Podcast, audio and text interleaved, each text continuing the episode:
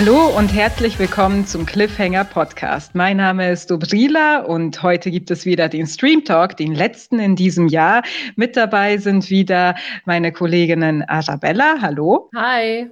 Und Vanessa. Hallo. Hallo, ihr beiden. Ich freue mich, dass wir uns ein letztes Mal in diesem Jahr nochmal zusammensetzen. Und das hier wird eine ganz besondere Sendung, denn wir sprechen über das Jahr 2020. Nicht wirklich das Jahr 2020 mit allem, was geschehen ist, was, worauf wir jetzt nicht nochmal im Einzelnen eingehen müssen. Es war ein Jahr, sagen wir mal, wie es keiner von uns erwartet hätte. Aber es gab einen großen Gewinner und das würde ich sagen, waren die Streaming Streaming-Anbieter. Ich glaube, es wurde noch nie so viel Content gestreamt wie in diesem Jahr. Äh, Serien, Filme, Dokus, alles war dabei.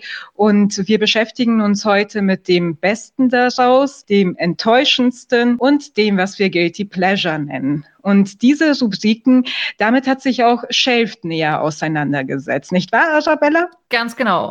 Auch aufgrund des Booms, den du schon genannt hast, verleiht Shelft nämlich in diesem Jahr erstmals den Shelft Streaming Award. Unser Ziel ist es dabei, in der Flut an unzähligen Streaming-Neustarts 2020 eine gewisse Einordnung zu geben. Aus dem Grund hat eine Jury aus RedakteurInnen, die bei Shelft mitmischen, die zehn besten Serien, Filme und Dokus gewählt.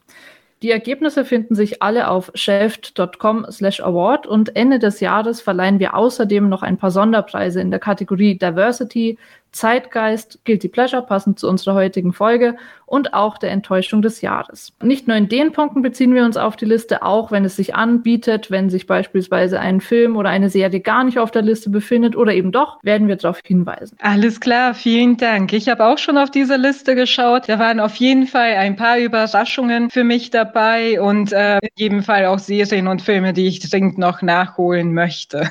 so, und damit begeben wir uns jetzt auch in das äh, reicht, dass wir mal The Good, The Bad and The Guilty Pleasure nennen. Mit The Guilty Pleasure fangen wir an und den Anfang mache ich mit meinem Guilty Pleasure des Jahres, das auch tatsächlich den Shelf Award als Guilty Pleasure des Jahres erhalten hat, nämlich die Doku-Serie namens Tiger King. Diese Doku-Serie hieß auf Netflix Deutschland Großkatzen und ihre Raubtiere, aber eigentlich sprechen wir alle von Tiger King. Sie lief an am 20. März 2020, als es für einige Menschen mit dem Lockdown so richtig losging und ähm, mit der Erwartung, zumindest ja für ein paar Monate ein Leben zu führen, wie sie es sonst nicht führen. Also zu, vor allem ans Haus gebunden zu sein, viel rumzuliegen, rumzusitzen, Homeoffice zu machen und zu streamen. Und da kam man natürlich auf Tiger King, eine enorm erfolgreiche Doku-Serie.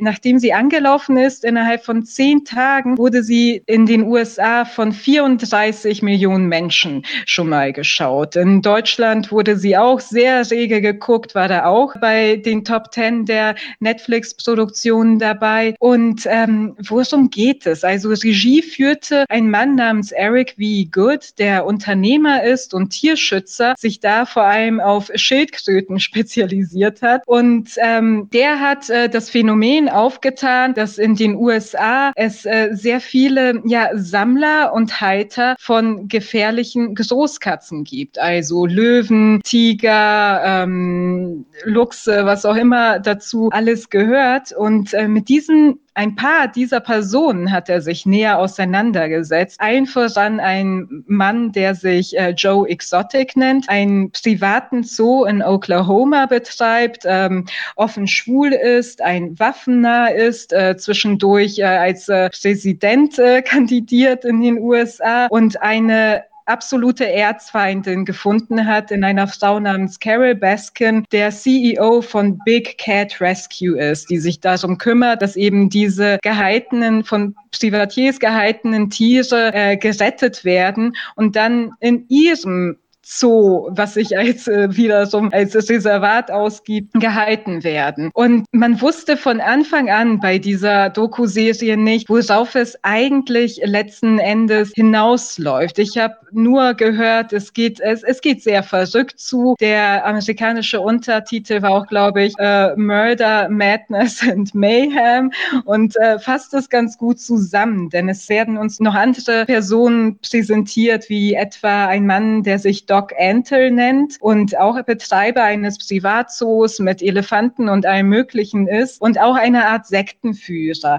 Dann gibt es noch einen ehemaligen Drogenbaron namens Mario Tabraue, der auch Tierhändler ist und äh, vielen noch als normalster Mensch in dieser Serie vorkam. Und ähm, es dreht sich alles in allem darum, wie diese Menschen ja miteinander zusammenhängen, wie sie sich gegenseitig anfeinden, wie ähm, Joes eigener Zoo Aufstieg und Fall erlebt, es da sehr viele finanzielle Probleme gibt, äh, wie mit seinen Mitarbeitern umgegangen wird und auch wieso sein Privatleben läuft mit seinen zwei Ehemännern, die er zwischendurch hat. Es ist eine sehr bizarre Geschichte, die einen absolut in den Bann genommen hat. Und für mich war es wirklich so eine Art Inbegriff von Guilty Pleasure. Nicht in dem Sinne, es ist so mega trashig, äh, dass ich Spaß dran habe, aber auch äh, ein bisschen mir das peinlich ist. Es ist eher so, dass ich mich nach diesen sieben Episoden, die ich einerseits ungeheuer unterhaltsam, aber auch ungeheuer schwierig fand in vielen Punkten, ein bisschen schäbig und schmutzig gefühlt habe.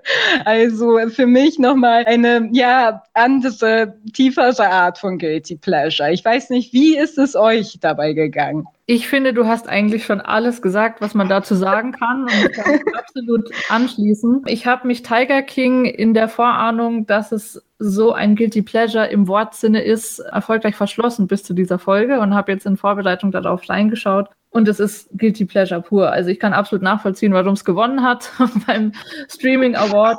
Ich fand es ist ein bisschen mit einem Unfall vergleichbar. Man muss irgendwie hingucken, aber man fühlt sich absolut schäbig dafür, es zu tun. Und ich bin mir nicht sicher, ob Guilty oder Pleasure in dem Fall überwiegt. Aber man, wenn man einmal angefixt ist, man muss es wirklich durchgucken, das stimmt absolut. Ja, man muss sehen, wie, wie geht das Ganze aus? Gibt es eine Moral von der Geschichte? Äh, ich habe sie nicht gefunden. Wie ging es dir da, Vanessa? Ähm, ich tue mir sehr, sehr schwer mit Tiger King. Ich habe mich doch schon öfter mit Menschen drüber auseinandergesetzt, weil ich natürlich verstehe, warum man das als Guilty Pleasure sieht. Mir fehlt aber komplett der kritische Umgang damit. Und ich habe auch ein großes Problem damit, dass es äh, so gehypt wurde, weil es nun mal Realität ist und keine Fiction. Und ich finde es schwierig, da ist ja auch Merch draus entstanden und ich weiß es nicht, weil so absurd es auch ist, was natürlich diesen lustigen Charakter äh, mitbringt, ist das wirklich passiert. Und wenn da Menschen sitzen, die wirklich irgendwie Menschen umgebracht haben sollen oder äh, Menschen sind, die Körperteile verloren haben und einfach da sitzen und man so tut, als ob das halt einfach eine lustige Story ist, ähm, tue ich mir sehr schwer damit. Ähm, genau das meinte ich mit guilty. Also mm, guilty, guilty, absolut guilty. Auf jeden Fall. Also für mich war der Punkt erreicht, als sich ähm, eine der Personen dort aus Versehen selbst umgebracht hat und auch das äh, auf ähm, eine Weise von der Kamera festgehalten wurde. Ähm, es wurde auch äh, einigermaßen danach diskutiert, wie, wie, wie ratsam ist es, sich das anzugucken? Was, was soll das äh, mit dieser Serie? Und einige haben die Interpretation gewagt, gut, es geht um Tierquälerei, es geht um Ausbeutung und es geht aber auch wirklich so um, ja, sagen wir mal, Raubtierkapitalismus. Es geht äh, sehr viel darum, wie Menschen, die selbst einiges hinter sich haben und auch auf eine Weise traumatisiert sind, andere Menschen und andere Tiere äh, ausbeuten. Man kann sagen, ja, natürlich kann sich das irgendwie als Thema da letzten Endes äh, daraus entwickeln, aber es ist nicht so, dass ähm, ich habe nicht den Eindruck, als hätte der Regisseur wirklich eine Ahnung davon gehabt, wo es auf es hinauslaufen soll soll oder was er wirklich darstellen will, außer crazy shit äh, letzten Endes. Und den haben wir alle bekommen. Nee, der, der Dreh war ja auch ein Zufall. Die wollten ja nur eine Doku machen über den äh, Zoo. Und daraus ist das ja entstanden, dass das nach und nach in Erzählungen dann rauskam, was da so los war. Ich finde es halt schwierig, wenn irgendwie dann Leute als Profilbild, äh, äh, äh wie, wie hieß er nochmal? Ich vergesse mal seinen Namen. Äh, Joe, Joe Exotic. Exotic ähm, und ihr Gesicht da rein äh, irgendwie äh, morphen und das dann als Profilbild benutzen, weil er wohl, ob er jetzt nur Tierquäler ist oder auch andere Sachen gemacht hat, einfach kein guter Mensch ist. Und dass das dann so gehypt wird, ja, damit tue ich mir sehr schwer. Ich hätte es halt als interessante Doku gesehen, der Hype drumherum, ähm, ja, finde ich ein bisschen verwirrend. ja, es gab ja auch unzählige Memes äh, dazu. Auf Twitter lief man Sturm. Es gab äh, Stars, die Joe Exotic verteidigt haben, das unter Cardi B. Alles Mögliche. Also es zog wirklich äh, Reaktionen nach sich, die unfassbar waren. Ich will, ich muss aber auch zugeben, dass ich über einige Memes so lachen musste. Es äh, ist, wie es ist. Das ist, ähm, man macht sich natürlich mitschuldig und ja, so eine Sache dazu noch, würde der Tiger King auch nicht unterstellen, dass es kritisch ist, aber dass man immerhin drüber spricht, macht schon zu einem Phänomen, das einigen anderen Popkulturdingen voraus ist. Also man könnte auch die True Crime Sachen und den mhm. Hype darum, man könnte mhm. Zeitverbrechen, das unter den Top Podcasts dieses Jahr gelandet ist und dieses schiere Interesse, das ja auch zu nichts führt an, an Verbrechen, an Gewalt, könnte man genauso kritisieren, aber da habe ich den Eindruck, dass da die kritische Ebene nicht so da ist. Also das könnte man so als Notnagel sehen. Immerhin hat dieser enorme Hype auch mit sich gebracht, dass man darüber spricht, ob das in Ordnung ist und was wir überhaupt daraus lernen. Ja, das stimmt. Es gibt hin und wieder kritische Stimmen zu True Crime, aber die äh, längst nicht so viele wie der ganze Hype um True Crime herum. Und immer wieder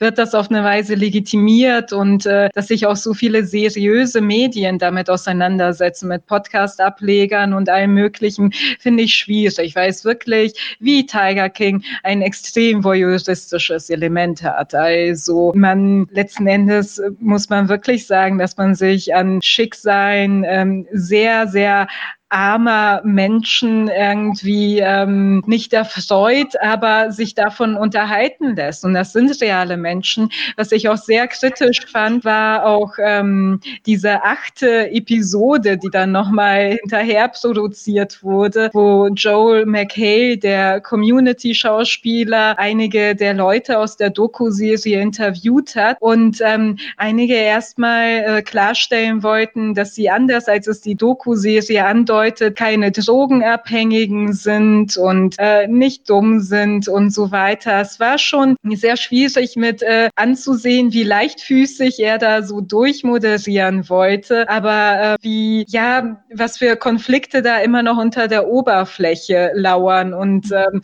was für Leben diese Menschen weiterhin führen. Ja. Alles klar. Also so viel zu Tiger King, dem Guilty Pleasure des Jahres, aber es gab noch einige andere Beispiele für Guilty Pleasure in diesem Jahr und eins davon hat uns Vanessa mitgebracht. Ich freue mich richtig, dass es diesen Film dieses Jahr gegeben hat und ich ihn unter Guilty Pleasure angeben kann, weil es eine Definition eines Guilty Pleasures für mich ist. Ist es mir eigentlich in meinem normalen Leben zu laut, zu viel und zu übertrieben alles.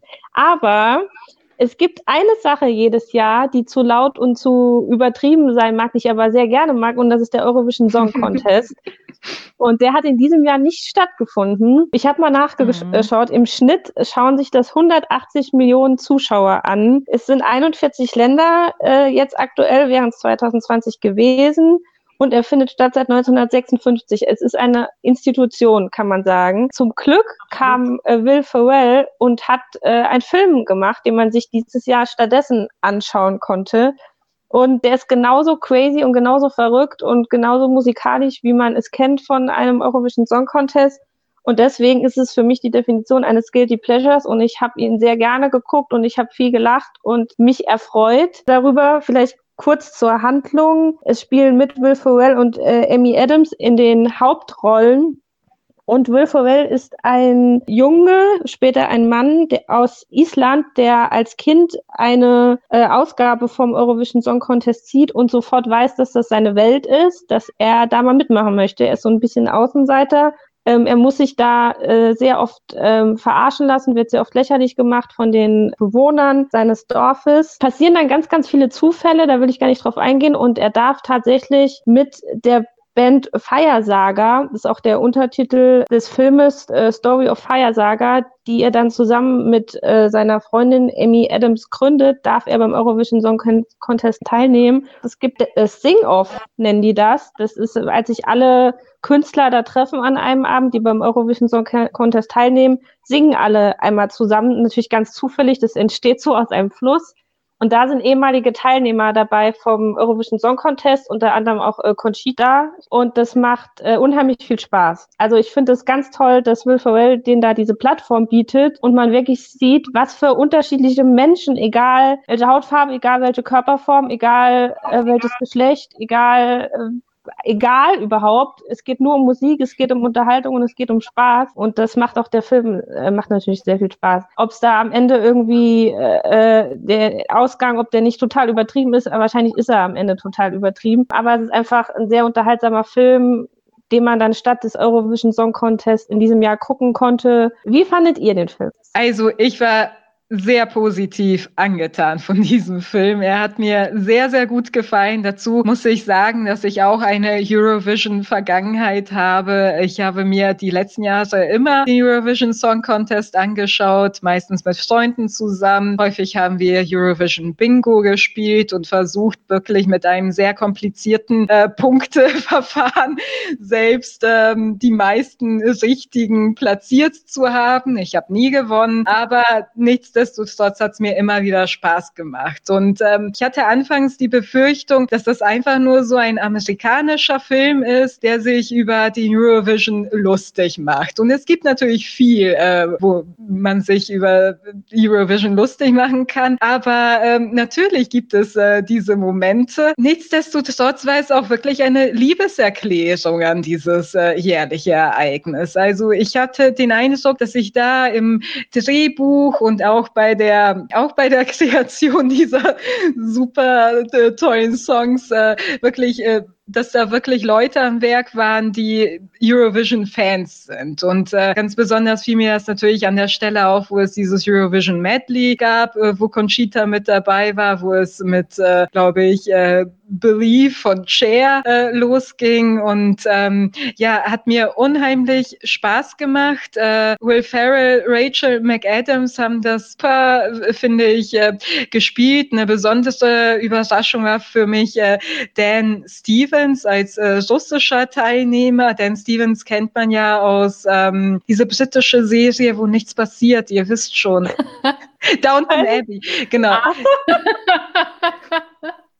Dan Stevens kennt man ja aus Downton Abbey, äh, wo er natürlich eine sehr ernste Rolle hatte. Und hier beweist er vollkommen, dass er äh, das Zeug für große Komödien hat. Also ich hatte sehr viel Spaß mit diesem Film. Und da kommt mein erster Widerspruch der Folge. also das Medley lasse ich euch absolut. Das hat mir auch Spaß gemacht. Ich will auch voranstellen, dass ich absoluter ESC-Fan bin. Also ich gucke das jedes Jahr. Ich lasse kein Jahr aus und ich wette auch mit meiner Familie und Freunden jedes Jahr, wo Deutschland wohl landen wird. Meistens ganz hinten. das ist zu einfach. Das ist zu einfach, ja. Aber vorletzter, letzter, 10 Punkte, 15, ein bisschen Spannung da. Ich muss in einigen Punkten widersprechen. Ich hatte im Vorfeld, als ich, bevor ich den Film geguckt hatte, gehört, dass Will Ferrell gesagt hat, er träumt schon seit 1999 davon, einen Film über den ESC zu machen, nämlich seit er mit äh, der Familie seiner Frau oder Freundin in Schweden den Contest gesehen hat. Und er wollte einen Film machen, der nicht nur parodiert, sondern auch würdigt. Und ich finde, weder Parodie noch Würdigung sind so sehr gelungen. Ich will es aufsplitten. Was die Parodie angeht, finde ich, ihr habt es ja schon gesagt, der ESC ist ein Event der Superlative. Übertriebene Musik, übertriebene Kleidung, unendlich lange Punktevergabeprozesse. Und ich finde, da gibt es einfach nicht mehr viel Spielraum für eine Parodie. Also mhm. das Event an sich ist einfach schon super campy, trash, Klischee. Was möchtest du da noch drüber lustig machen? Also auch wenn es diese Szene mit dem russischen ähm, Interpreten gibt ähm, in der goldenen Hose, der dann Angst davor hat, geoutet zu werden, weil Russland und oh mein Gott, das ist halt die Realität. Also da gibt es eigentlich nichts mehr draufzusetzen. Da ist kein Platz für Pointen. Es ist so. Das ist das eine. Und ich finde, die Würdigung ich fand, er war nicht so charmant gegenüber dem ESC. Also einerseits die Parodie hat nicht funktioniert, andererseits der Humor drumherum hat für mich nicht funktioniert. Der Aberglaube und die Feen und das alles, ich weiß nicht, das war mir alles ein bisschen zu zu low. Es hat, also ich musste nicht wirklich lachen. Ich verstehe, was du sagst, aber ich habe es nicht empfunden. ich, ich verstehe deinen dein Inhalt, aber ich weiß nicht, also ich habe die Parodie auch, ähm, ich wusste nicht, also ich kenne das Zitat oder das Interview nicht. Ähm, ich finde, er ist halt eine Parodie dieser Rolle. Also das fand ich allein irgendwie schon lustig. Er ist halt ein lustiger Charakter, der irgendwie dafür kämpft und natürlich total äh, gemocht werden muss vom Zuschauer, weil er eine Riesenkatastrophe ist und Glück hat, dass er so eine tolle Frau dann an der Seite hat, die der irgendwie hilft. Ich habe aber wirklich gar nichts erwartet. Das muss ich einfach sagen. Also ich wusste vorher nicht, dass es das gibt. Ich habe das zufällig, glaube ich, entdeckt. Ähm, habe es mir dann angeguckt und hatte so ein bisschen auch das, dass ich froh war, dass es keine Verarsche ist, sondern dass es einfach ein unterhaltsamer Film ist, der, was er aber für mich abgeliefert ist, diese Liebe zum Eurovision Song Contest mir erzählen konnte und warum man obwohl das vielleicht alles mit einem bestimmten Auge lächerlich und übertrieben und zu laut und ja in einer, in einer anderen Welt vielleicht irgendwie crazy ist, dass man das lieben kann und äh, lieben sollte. Ähm, das hat er mir erzählt und das habe ich ihm auch gut abgekauft. Ich sage immer ihm, aber Will Ferrell hat ja noch viel, also hat ja doch einen großen Anteil dran. Deswegen hat es mir Spaß gemacht. Aber ich hatte auch keinen Anspruch, das möchte ich auch sagen. Ich hatte auch keinen Anspruch, aber ich habe mich auch einfach nicht, also wenn man das Ganze drumherum weglassen möchte, ob es ein ESC würdigt oder nicht, ich habe mich auch einfach schlichtweg nicht gut unterhalten gefühlt. Also okay. ich hatte Humor gar nicht bekommen, aber ich mag auch Will Ferrell nicht so sonderlich. Ah, okay. Ich finde ihn ja. auch ansonsten nicht sonderlich witzig. Also das, die Sympathiepunkte hatte er bei mir nicht. Das war. daran, daran kann es schnell scheitern, das verstehe ich auf jeden Fall. Und ja, man kann schon sagen, Parodie grundsätzlich schwierig, äh, wie du meintest, äh, Arabella, weil äh, der ist sie äh, wirklich ähm, eine Parodie in sich irgendwie auf eine mhm. Weise ist. Aber ähm, ja, ich äh, mag ja Will Ferrell schon. Nicht wirklich in allen Rollen, aber ich mochte auch Anchorman und so und muss auch zugeben, dass ich da einen einfachen Humor sehr, sehr schätze. Und das hat der Film auf jeden Fall abgeliefert. Und zum anderen, ja, verbirgt sich hinter dem Ganzen auch ein ziemliches Außenseiter-Drama, wenn man es richtig betrachtet. Also diese beiden, das äh, Gesangsduo, die hätten ja auch äh, niemals zum Eurovision fahren sollen, wenn nicht jemand das Boot mit den ganzen ganzen anderen äh, Kandidaten Spoiler-Alarm in Luft gesprengt hätte. Es ist, ähm, ich fand es schon ganz unterhaltsam aufgezogen und ich hatte auch wirklich sehr geringe bis gar keine Erwartungen. Was, was auf jeden Fall mit reinspielt, ähm, ist der Corona-Kontext. Also ich weiß nicht, wie ich das gebraucht hätte, wenn es einen Eurovision Song Contest gegeben hätte. Ja. Sage ich ganz ehrlich. Äh, ich weiß auch gar nicht, ob ich es mir dann angeguckt hätte, aber es war wirklich so ein ähm, schade, dass es das dieses Jahr nicht gibt und ach cool, da gibt es jetzt einen Film, da gucke ich mir den an. Das war einfach, äh, glaube ich, für ihn ein Glücksfall, dass er das in einem äh, Eurovision, ohne Eurovision Song Contest Jahr äh, raushauen konnte. Hm, ja, das glaube ich auch hundertprozentig. Also kann man sagen, dass äh, Corona sowohl Tiger King als auch diesen Eurovision-Film befördert hat. Okay, soll ich weitermachen mit, mit meinem Guilty Pleasure?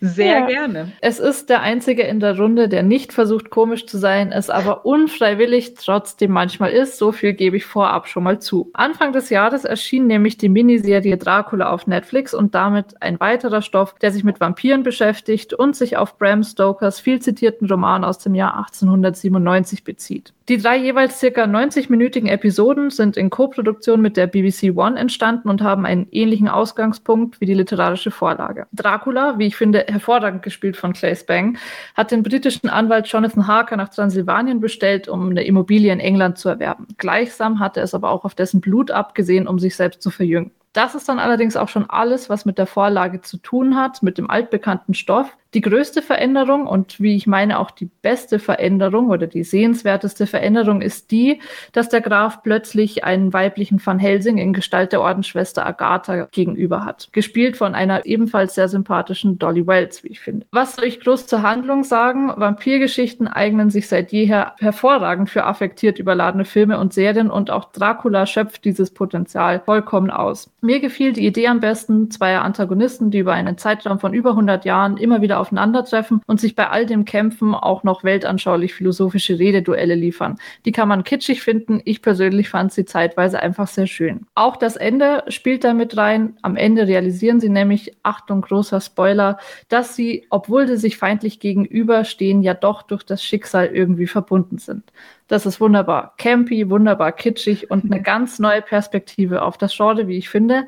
Eine neue Perspektive auf das Genre, die im Jury-Voting absolut durchgefallen ist. Dracula fand in keinerlei Hinsicht irgendeine Beachtung vom Shaft Award, nicht mal im Guilty Pleasure-Bereich. Seid ihr eher Team Shaft oder eher Team Arabella?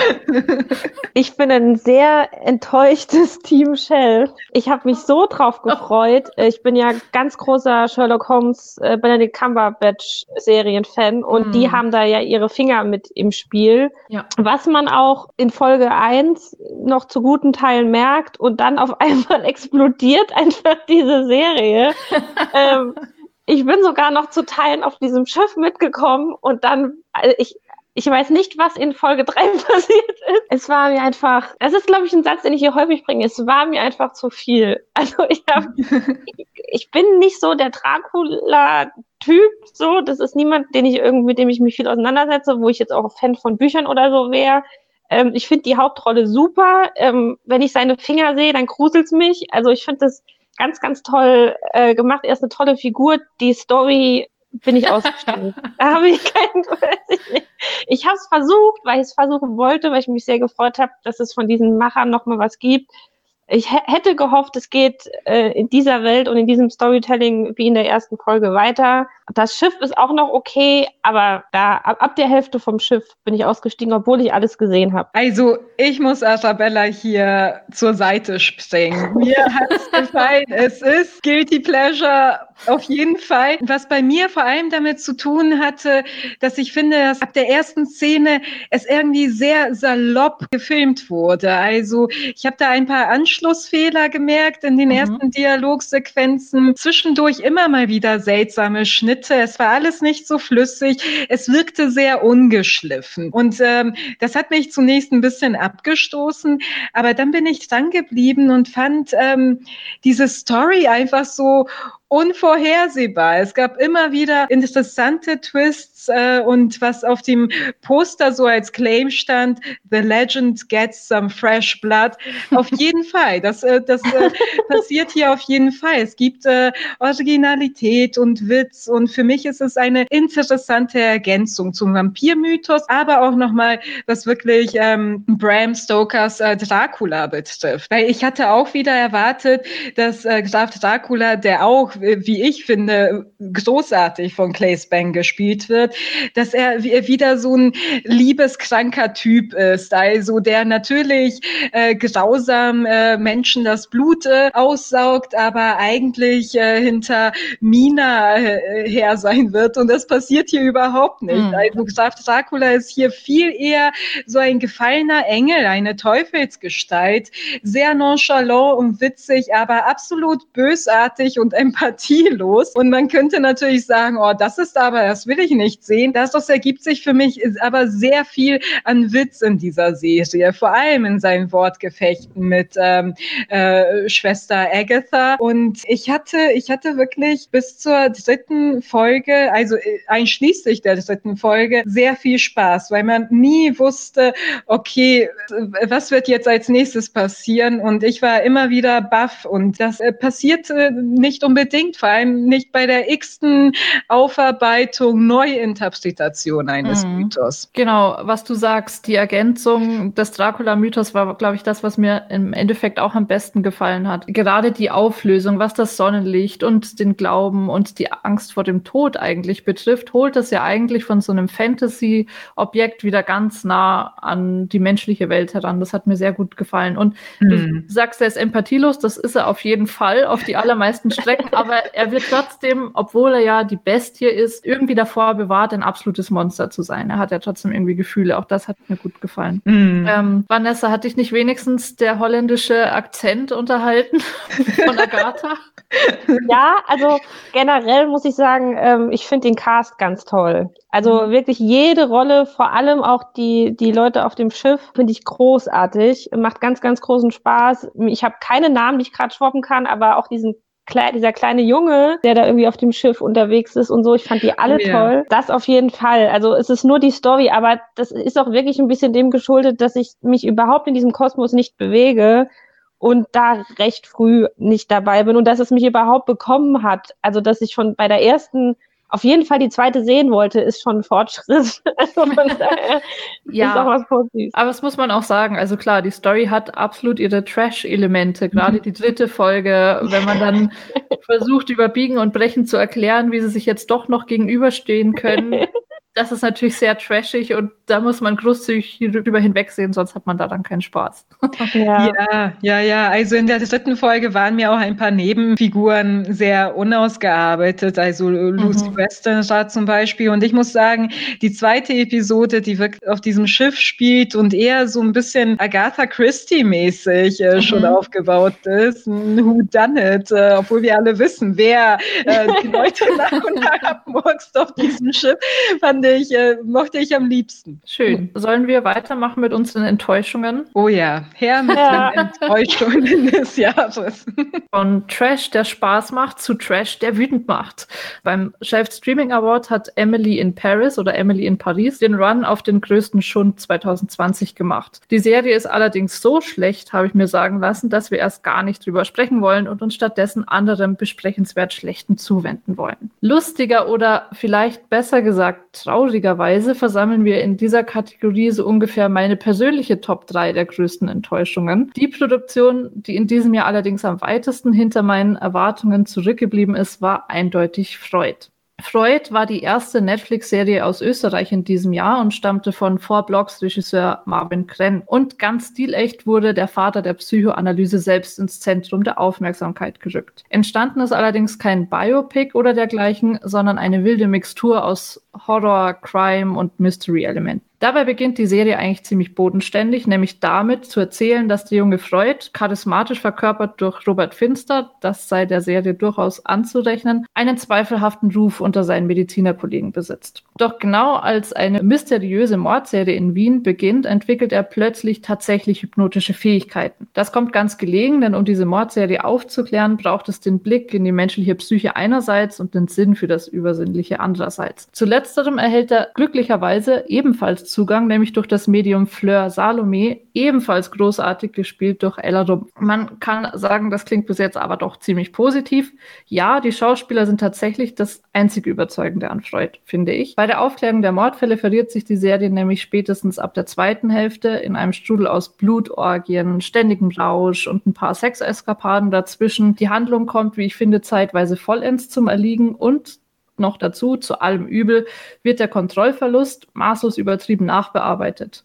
Mit einigen wackeligen Bildern, überlappenden Bildern, einigen bunten, ich weiß nicht nach welchem Prinzip eingefärbten Bildern, die irgendwann einfach nur noch nerven. Am Ende hätte ich mir persönlich gewünscht, dass es bei diesem Anfang, bei diesem bodenständigen Anfang eines zeitdiagnostischen Biopics geblieben wäre, weil ich finde, das waren immer die Stärken, wenn man so ein Zeitbild der Gesellschaft Ende des 19. Jahrhunderts eingefangen hat. Und immer wenn es diesen ausgetretenen Pfad, ich finde, in den äh, Momenten hat es nämlich sehr an Babylon Berlin, klar, es ist eine andere Zeit, aber trotzdem sehr doll an Babylon Berlin erinnert. Immer wenn es davon wegging, stärker in die Mystery, in die Horror-Elemente ging, hat die Serie doll geschwächelt, finde ich. Was mich daran am meisten stört, ist gar nicht so sehr, dass ich eine Serie gesehen habe, die mich persönlich nicht überzeugt hat, sondern vielmehr, dass damit das Thema Sieg Sigmund Freud wie ich glaube, für die nächste Zeit abgehakt ist. Mhm. Und man mhm. hätte so tolle Sachen zu Sigmund Freud machen können. Die Theorien hätten ordentlich Material für Skurriles und Unterhaltsames liefern können. Wir haben aber tatsächlich, ja, Skurriles bekommen, aber dafür weniger Unterhaltsames. Wie ging es euch denn mit Freud? Also ich war auch ähnlich enttäuscht. Ich finde, es ähm, fing ganz interessant an, als ich noch nicht äh, genau wusste, was mich erwartet. Und ähm, ich mochte, dass es eben in Wien spielt, dieses äh, diese Fin du siècle Atmosphäre, dass es ähm, natürlich um Freud und dann auch so um psychische Erkrankungen, schädliche Moralvorstellungen, Antisemitismus und so noch ging und war gespannt, äh, worauf es hinausläuft. Aber es ist dann eben so ein Genre-Mischmasch geworden, wie ihn teilweise auch Serien wie The Alienist und Penny Dreadful und so weiter pflegen. Daran hat es mich erinnert, auch ein wenig an Steven Soderberghs The Nick, aber leider nicht so gut wie The Nick. Ähm, und dann eben, ja, dieser Horror, auf den das Ganze hinauslief. Mich haben diese Horror-Elemente nicht überzeugt. Ich finde, das Timing war da häufig verfehlt, die musikalische Untermalung nicht wirklich so an die Punkte gesetzt, äh, dass man wirklich da auch so ein gewisses äh, Grauen empfindet. Und ja, wie du fand ich Robert Finster äh, ziemlich großartig in der Rolle, aber es geht natürlich total unter, wenn das letzten Endes ja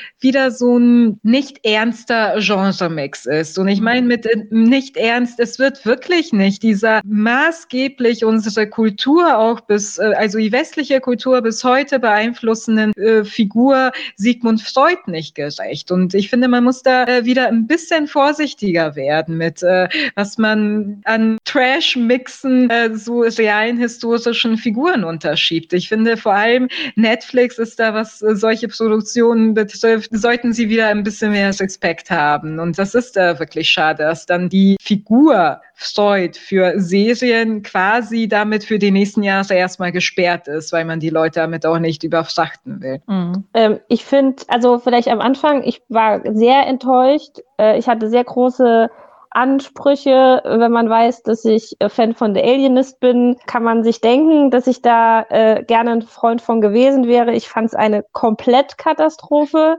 Äh, ich finde auch Freud eine Komplettkatastrophe. Ich fand das Schauspiel eine Katastrophe. ich fand den so schlimm. Äh, ich habe keinen Ausdruck gesehen. Ich habe Freud jetzt nicht kennengelernt, aber ich stelle mir komplett anders vor. Äh, ich fand wirklich, also ich habe das Gefühl, der liest seinen Text nur ab. Ähm, keine Ahnung, ob das so sein soll, ob Freud so war. Ich fand den ganz schlimm. Was ich finde, wo man sich keine Freude mit gemacht hat, ist mit dem Wiener Dialekt. Ich habe stellenweise die Polizisten nicht verstanden. Ich habe einfach nicht, ich habe nicht verstanden, was sie gesagt haben.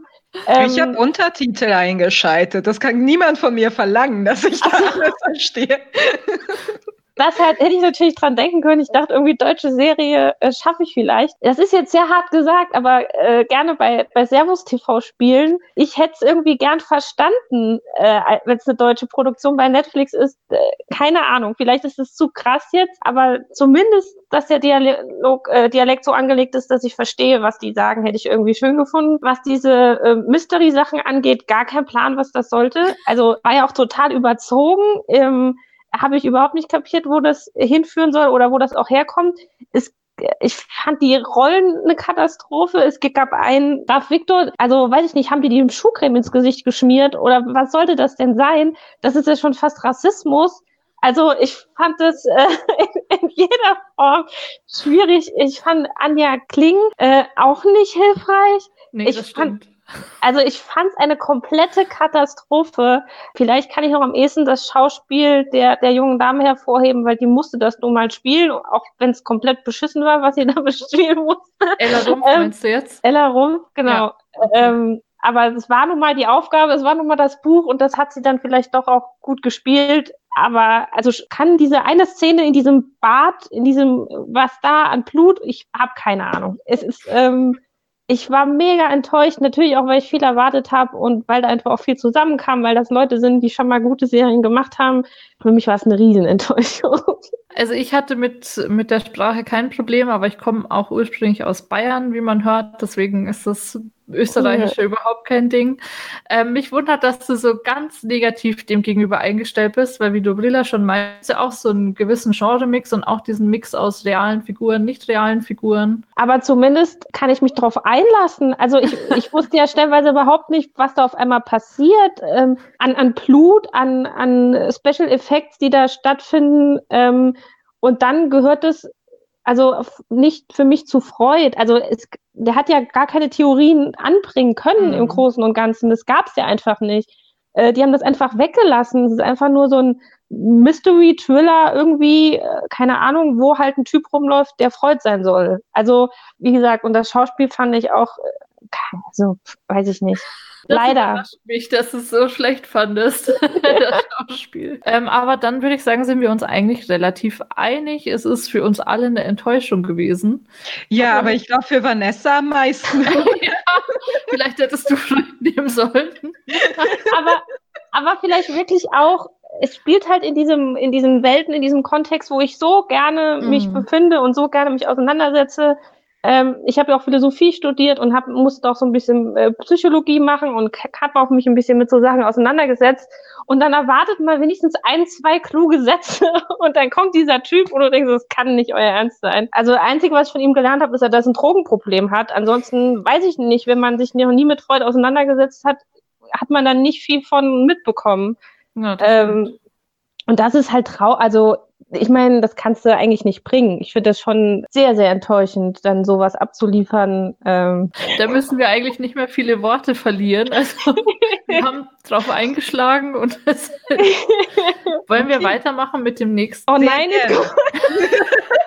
Aber wir sind uns einig, ich habe auch gesagt, das ist furchtbar. Ich habe es eingeführt in die Runde. Ich habe nur zugestimmt. Alles gut. Oder noch eins draufgesetzt.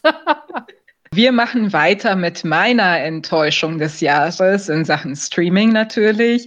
Es geht bei mir um den Film Hillbilly Elegie.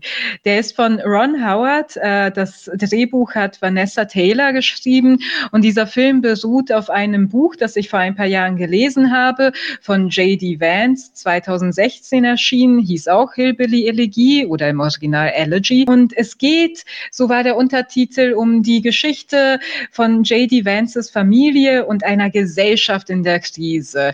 J.D. Vance ist US-Amerikaner, der als ähm, sogenannter Hillbilly aufgewachsen ist, also wirklich in der Gegend äh, um äh, die ähm, südlichen Appalachen herum äh, in Ohio und ähm, er setzt den Fokus in diesem Buch auf äh, die weiße Arbeiterschicht ulster-schottischer Herkunft, wie er darin beschrieb.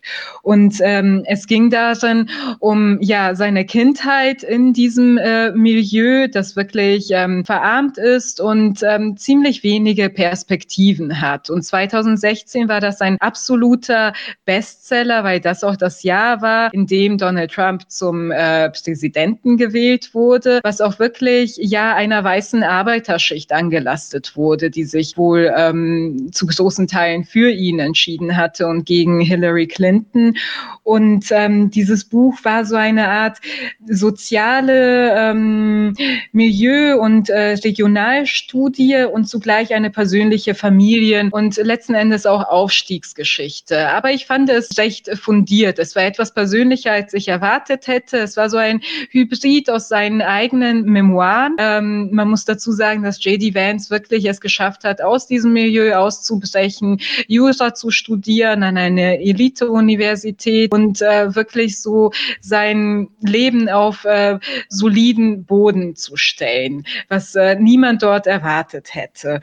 Ja, Regisseur Ron Howard hat mit seiner Produktionsfirma die Rechte an diesem Buch vor ein paar Jahren erworben und vor einigen Wochen kam dann eben der Film heraus. Ich war sehr gespannt und äh, dann doch sehr ähm, ja irritiert, dass dieser Film von Anfang an wirklich so einen Fokus darauf setzt, eine dramatische Familiengeschichte und eine ja etwas platte Aufstiegsgeschichte zu erzählen. Es geht darin sehr viel um den jungen JD und seine schwierige Beziehung zu seiner Mutter, die äh, drogenabhängig, also vor allem medikamentenabhängig ist. Es gibt von Anfang an sehr viele kitschige Rück Blenden, ähm, einen sehr aufdringlichen Score, komponiert von Hans Zimmer, der ja natürlich sehr erfahren und beliebt ist und hier einfach das getan hat, was er immer tut. Aber es ist einfach, es äh,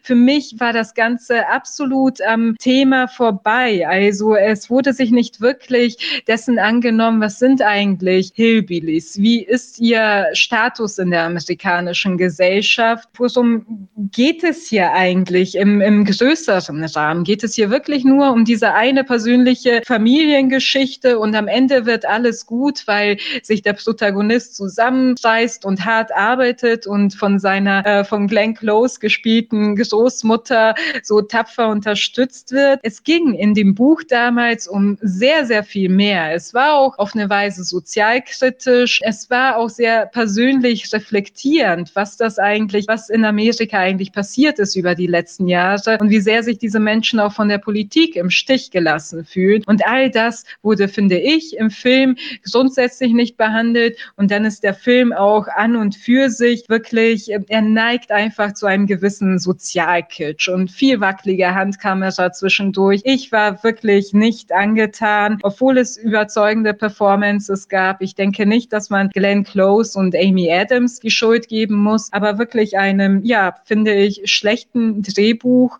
und einer absoluten Simplifizierung dieser Story. Wie ist es euch damit ergangen? Mir ging es eigentlich ziemlich ähnlich. Ich finde, was man dem Film nicht vorwerfen kann, ist, dass er ununterhaltsam wäre. Ich finde es von der ersten Minute an wirklich spannend, beziehungsweise ich bin die ganze Zeit dran geblieben. Ich wollte wissen, wie es weitergeht, auch wenn ich das in Zügen schon wusste durch das Buch. Was ich problematischer finde, und das hast du eigentlich auch schon angesprochen, ist einerseits die Inszenierung und Botschaft. Was die Inszenierung betrifft, fand ich hochgradig irritierend, dass ja eigentlich nur Dramatisches erzählt wird, dass die Familie wirklich durchgängig am Hadern ist. Ähm, ein Schicksalsschlag in den Rückblenden folgt auf den nächsten. Und trotzdem hat das alles so, eine, so ein Gefühl von Aufbruchsstimmung. Es hat so einen Anstrich von Feel-Good-Movie. Und ich habe mich komischerweise die ganze Zeit an so einen 90er-Jahre Disney-Film erinnert gefühlt, was absolut unpassend ist bei dem Inhalt. Und was du auch schon gesagt hast, das liegt, glaube ich, tatsächlich zum Teil auch an der Musik von Hans Zimmer die natürlich gut ist, aber absolut nicht zu dem passt, was da gezeigt wird. So, das ist das eine, die Inszenierung, die mich irritiert hat, und auf der anderen Seite die Botschaft. Wobei ich finde, dass die Botschaft während des Filmes noch halbwegs subtil war. Also, naja, subtil ist relativ klar. Es ist eine Aufstiegsgeschichte, die ist von Anfang an präsent so, aber das Ganze wird am Ende nochmal so mit dem Holzhammer klargemacht, wie der Film zu deuten ist. Nämlich dann, wenn klar ist, dass er seine Hürden im Leben meistert, wird nochmal aus dem Off von dem Protagonisten eingeordnet, dass er ja vorbelastet war durch seine Familie, aber dass wir jeden Tag aufstehen und die Entscheidung treffen, wer wir sein wollen. Und das verharmlost die strukturellen Probleme, die es eindeutig gibt bei den Leuten, die man als Hillbilly bezeichnet oder einfach in jeder von Armut geprägten, von einem Sumpf aus Drogen und Alkohol geprägten Milieu. Es wird nicht wirklich kritisiert, dass er mit horrenden Studiengebühren zu kämpfen hat, dass er eben so abhängig ist von diesem Job, äh, damit seine Zukunft auch nur irgendwie klappt. Ähm, das Krankenversicherungssystem wird nicht in die Mangel genommen, das wird auch so einfach hingenommen. Die Mutter wird einen Tag nach der Überdosis wieder aus dem Krankenhaus entlassen und das ist dann nun mal so. Hungern in der Kindheit, äh, nicht genug Materialien für die Schule. Wenn man sich genug anstrengt, dann klappt es schon irgendwie. Und ich finde, das ist ziemlich fatal. Das ist ziemlich offensichtlich neoliberale Werbung. Ich weiß nicht, mhm. warum es dazu kam in dem Film, aber es ist überaus schade, weil wie gesagt, es ist zuerst noch ja, eine Aufstiegsgeschichte und dann wird es am Ende nochmal so richtig unterstrichen, wie man das zu verstehen hat. Und das hat dem Film dann irgendwo den Rest gegeben für mich. Ja, ich habe meine Vermutungen, wie es dazu kam. Aber vorher vielleicht noch Vanessa, wie hat dir der Film gefallen? Es ist meine Lieblingssektion bei uns heute, weil ich so richtig schön emotional bei, äh, bei allen drei äh, Filmen bin ähm, ich erkläre ganz kurz, wie ich vorgegangen bin. Ich habe zuerst den Film gesehen und dann habe ich mich mit dem Inhalt beschäftigt. Also ich wusste gar nicht, was mich erwartet. Dann habe ich Kritiken gelesen und war so aufgewühlt, weil ich so wütend war, dass dieser Film so kaputt gemacht wird. Weil, also folgendermaßen, ich finde, das ist ein großartiger Film. Der hat mich äh, sehr mitgenommen, hat mich sehr unterhalten und ich verstehe die Kritik überhaupt nicht, weil ich finde, es ist eine Milieustudie, ein, ein Film in einem Milieu auf einer wahren Begebenheit. So, das ist schon mal das Erste. Wenn dann irgendwie so Kritik kommt, wie es gibt ein Happy End, denke ich, ja, was sollen sie denn machen? Der Typ hat's ja rausgeschafft. Also es ist ja irgendwie schwer zu sagen, ha Mist, ich bin da hängen geblieben. Dann wurde sehr oft äh, kritisiert, dass ähm, die beiden Hauptdarstellerinnen äh, gegeneinander für den Oscar spielen ja, was ist denn das scheiß Problem? So, die wollen halt gut spielen und haben Bock auf den Oscar. Das ist halt blöd, wenn man den Trailer schon ankündigt mit für einen Oscar nominiert, dann legt man da irgendwie so eine, eine äh, Folie drauf und sagt, oh mein Gott, die übertreiben. Aber ich kann mir einfach vorstellen, dass diese Menschen so sind dort, weil die einfach durch die Scheiße gehen müssen in ihrem Leben, um überhaupt irgendwie alles auf die Reihe zu bekommen. Für mich hat das super erklärt, warum solche Menschen Donald Trump wählen, weil die einfach in einer Welt leben, wo die sich mit dem Leben, mit dem modernen, aufgeklärten Leben, wie man sich jetzt, keine Ahnung, in Städten wie New York vorstellt, einfach nichts zu tun haben. Die verstehen die Problematik nicht.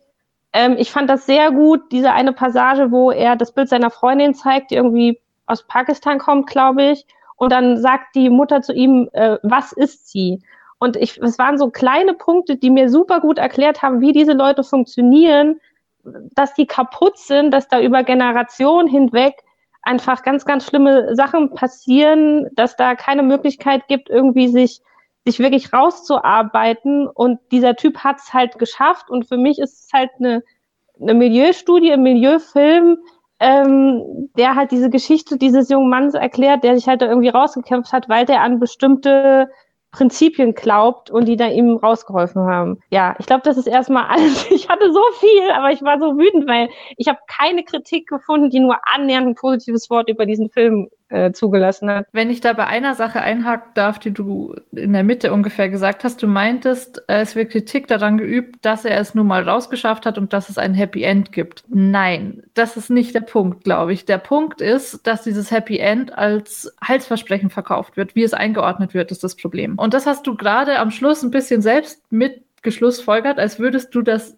unterbewusst vielleicht auch ein bisschen so sehen. Er hatte Prinzipien, er hat sich rausgearbeitet und das wird ja wohl so sein dürfen. Natürlich darf das so sein. Aber so wie der Film das präsentiert, sieht das so aus, als wäre das die Lösung. Das legitimiert quasi den Status quo. Die Leute, die da sind, die sind irgendwo selber schuld, weil man sieht ja, es gibt diesen Fall. Der eine hat es geschafft, die anderen müssen ja dann irgendwie mhm. stinkfaul oder einfach rotzeblöd sein.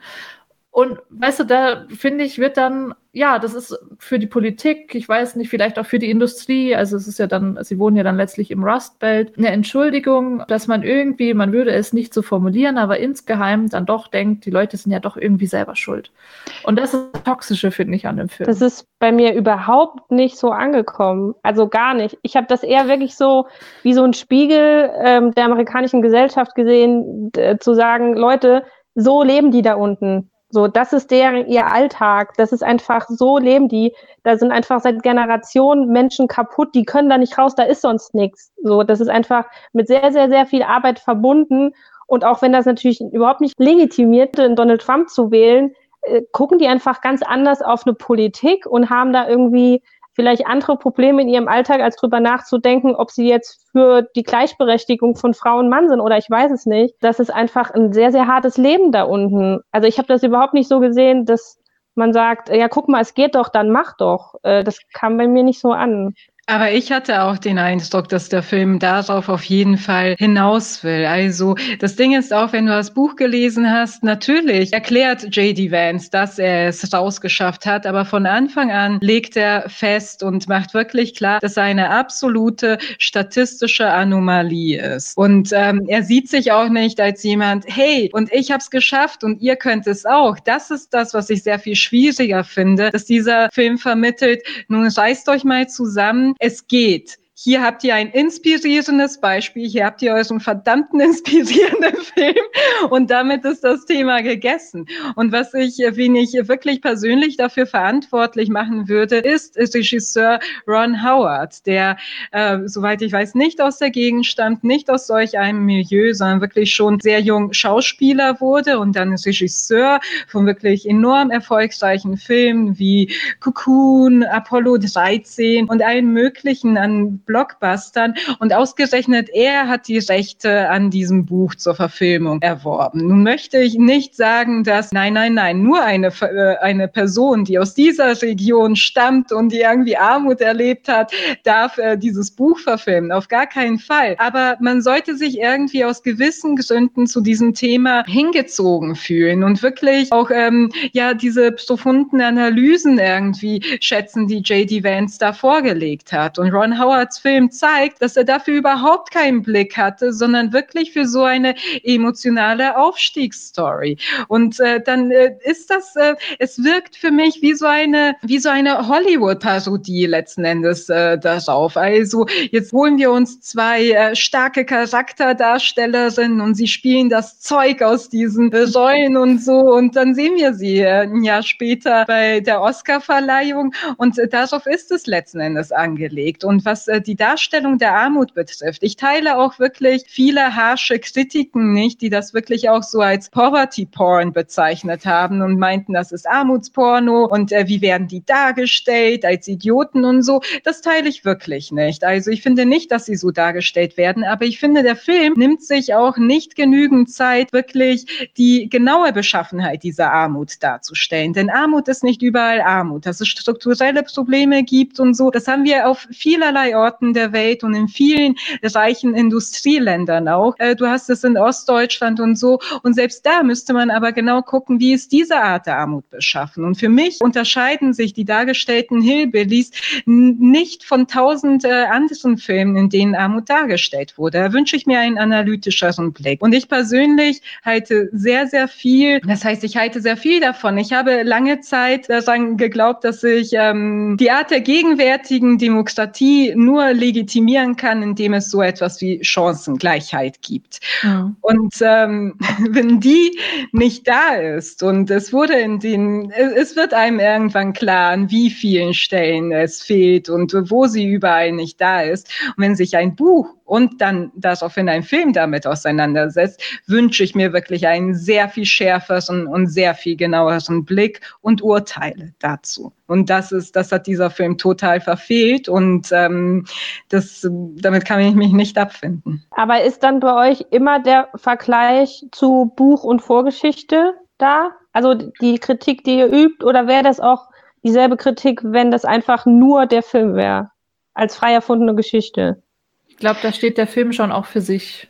Also klar, es wird offensichtlicher mit dem Buch, aber wie gesagt, wenn du den Film siehst, man kann sich es nochmal angucken, die letzten zwei, drei Minuten vor dem Abspann, ausgerechnet die auch noch, sind so ein richtiger Monolog, wo er dann das Ganze, was passiert ist, einordnet. Ich habe es geschafft und wenn ich es schaffe, so ungefähr, kann es ja wohl auch jeder andere schaffen. Also er sagt das fast wörtlich. Das finde ich schon echt problematisch. Das würde ich mir nochmal angucken. Ich habe sogar, äh, vielleicht, keine Ahnung, wie gesagt, ich hatte keine Vorgeschichte zu diesem Film. Ich habe das so verstanden in meiner Welt, äh, dass er das ohne seine Freundin nicht geschafft hätte.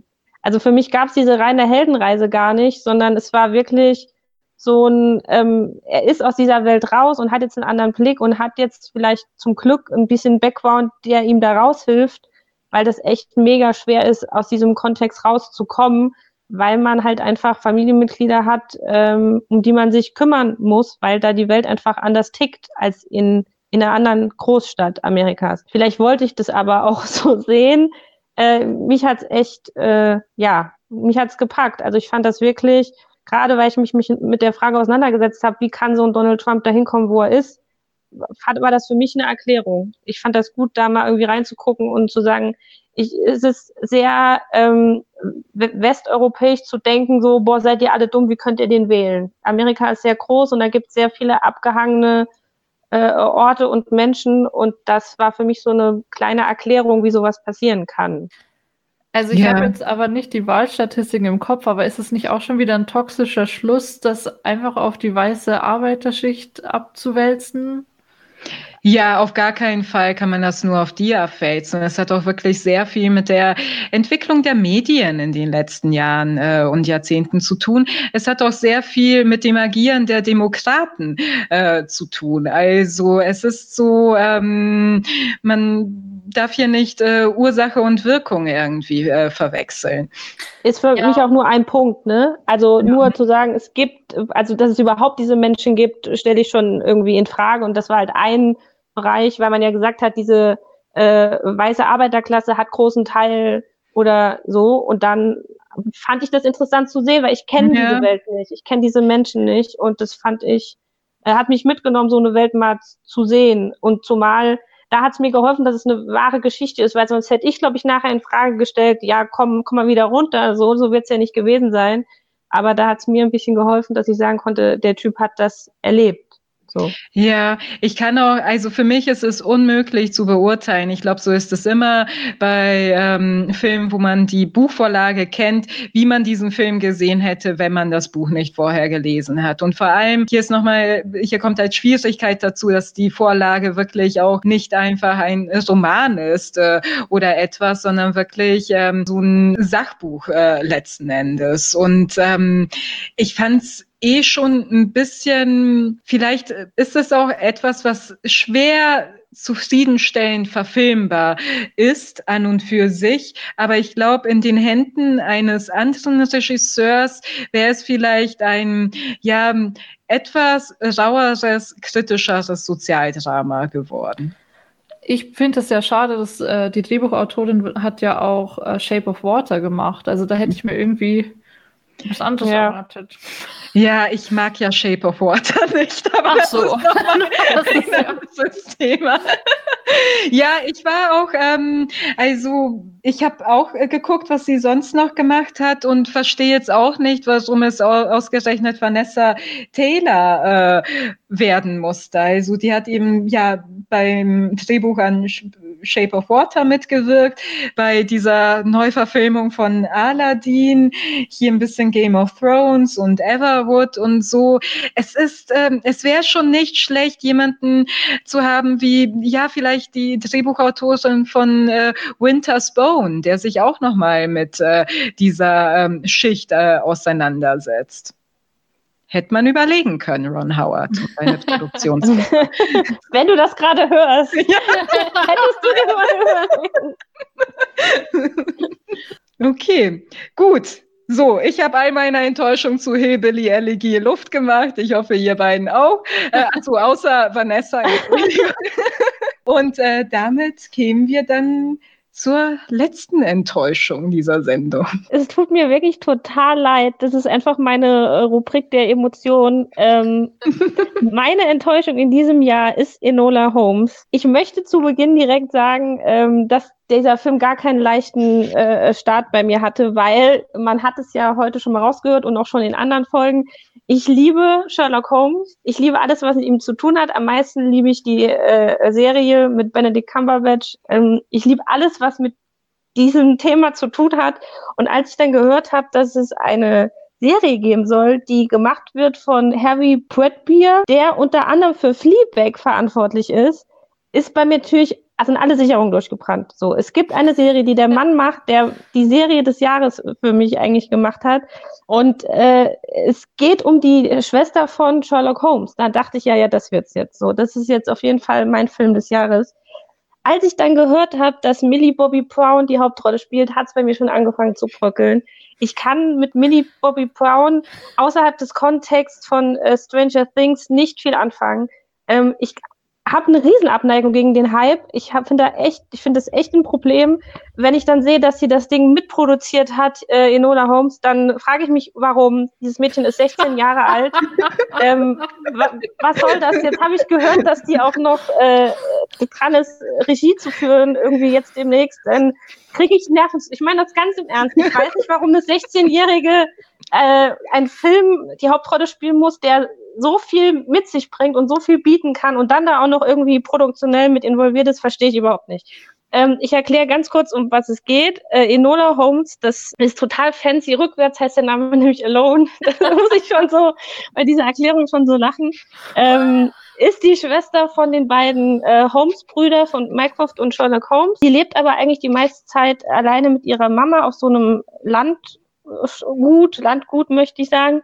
Er hat kaum noch Kontakt zu ihren Brüdern, weil die sind um einiges älter und sind unterwegs und lösen Fälle.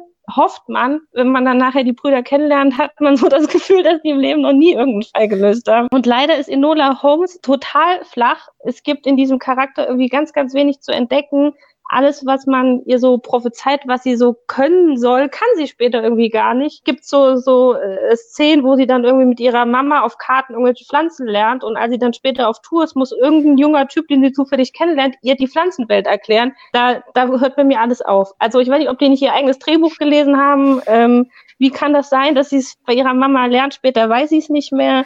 Sie ist sehr unselbstständig auf der ganzen äh, Reise. Ganz kurz vielleicht noch zur Erklärung, warum sie eine Reise macht. Sie wacht eines Morgens auf und ihre Mama ist weg.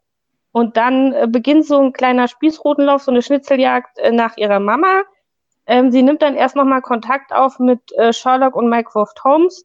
Die nehmen sie aber nicht ganz ernst und dann beschließt sie quasi selber auf die Suche nach ihrer Mutter zu gehen. Es ist absolut enttäuschend. Es gibt überhaupt keine Tiefe in der ganzen Geschichte. Ich überlege gerade, ob ich einen positiven Aspekt. Helena Bonham Carter spielt die Mutter. Das ist der einzige positive Aspekt. Äh, die spielt super, aber es ist nun mal auch Helena Bonham Carter, die spielt immer ganz toll. Äh, vielleicht noch ganz kurz, wo es mein Herz wirklich absolut gebrochen hat. ähm, Sherlock Holmes wird gespielt von Henry Cavill, heißt der, glaube ich. Das ist derselbe Mann, der Superman gespielt hat.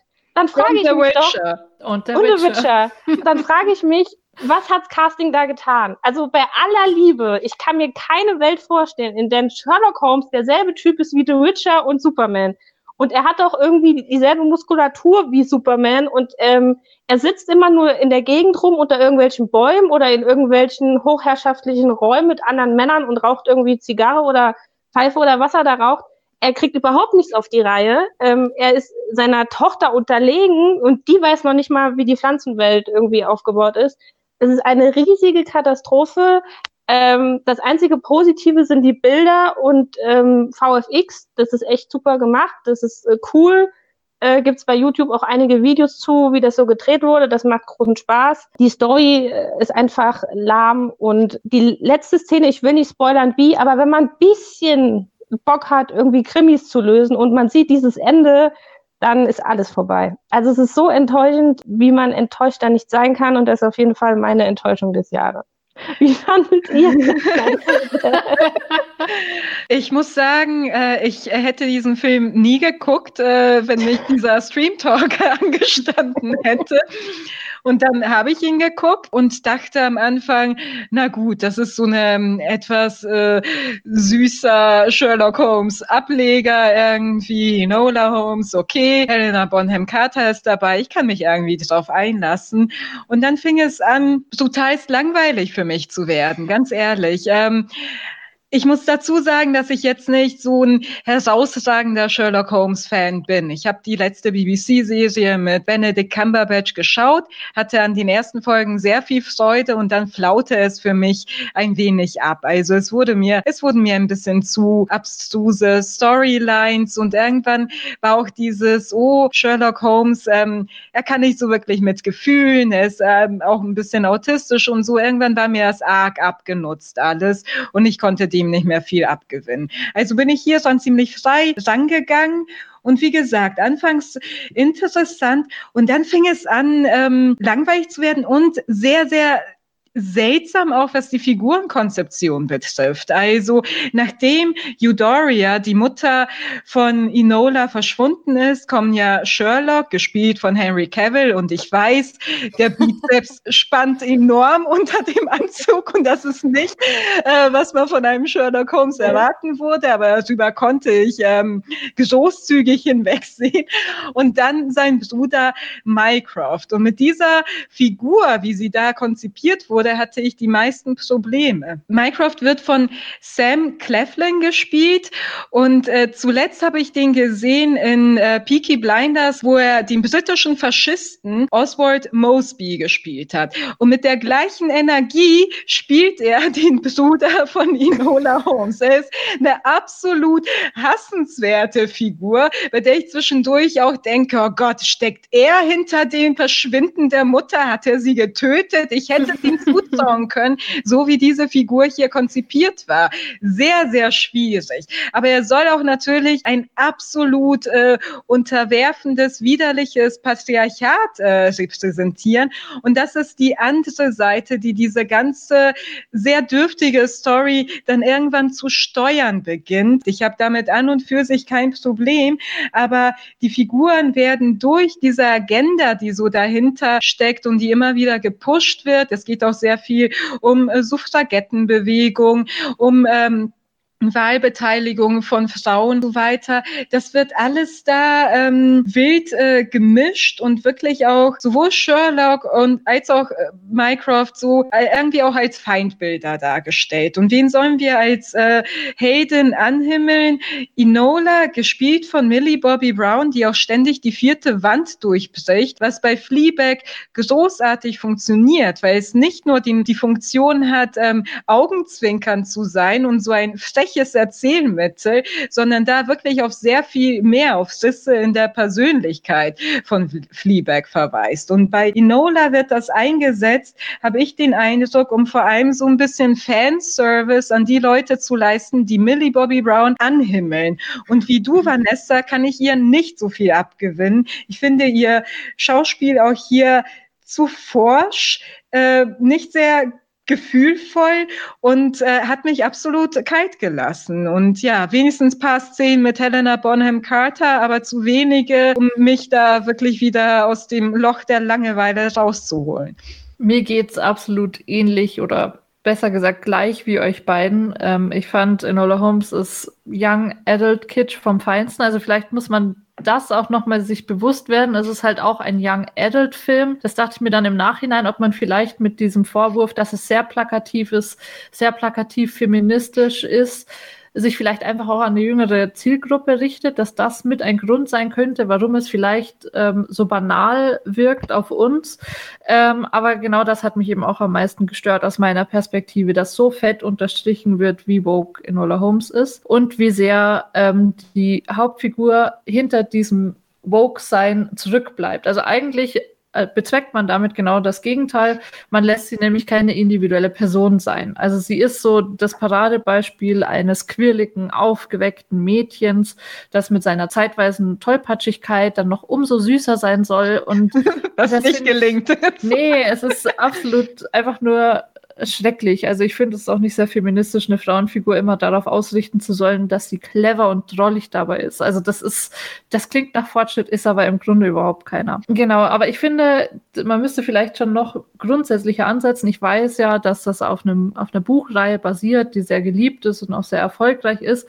Aber ich finde das ganze Unterfangen schon hinterfragenswert. Also warum geht man überhaupt in eine männerdominierte Welt? Es gibt diesen Sherlock eben schon und warum versucht versucht man da noch eine weibliche Randnotiz hinzuzufügen. Wieso ist man nicht selbstbewusst genug und denkt sich eine komplett neue Geschichte aus. Warum muss man sagen, ah ja, es gibt aber da auch Frauen. Wäre es nicht besser, sich irgendwie ganz selbstbewusst einen neuen Kosmos aufzubauen und sich gar nicht als Schwester von irgendwie etablieren zu müssen? Also ja, ich finde, es war von Anfang an wahrscheinlich zum Scheitern verurteilt und die Art, in der man es umgesetzt hat, setzt dem Ganzen dann noch die Krone auf. Was mich halt so unglaublich ärgert an dieser äh, Rolle Enola, ist die Unkonsequentheit, in der sie erzählt wird. Also entweder ist es halt diese krass starke junge Frau, die es irgendwie komplett alleine hinbekommt, wie auch immer, weil sie halt einfach die crazy Schwester von den Holmes-Brüder ist, oder sie bekommt halt Hilfe. Aber in dem Fall passiert halt gar nichts. Es ist alles irgendwie so schwammig äh, recht früh kommt dieser junge Mann in ihr Leben und hilft ihr dann irgendwie überhaupt voranzukommen.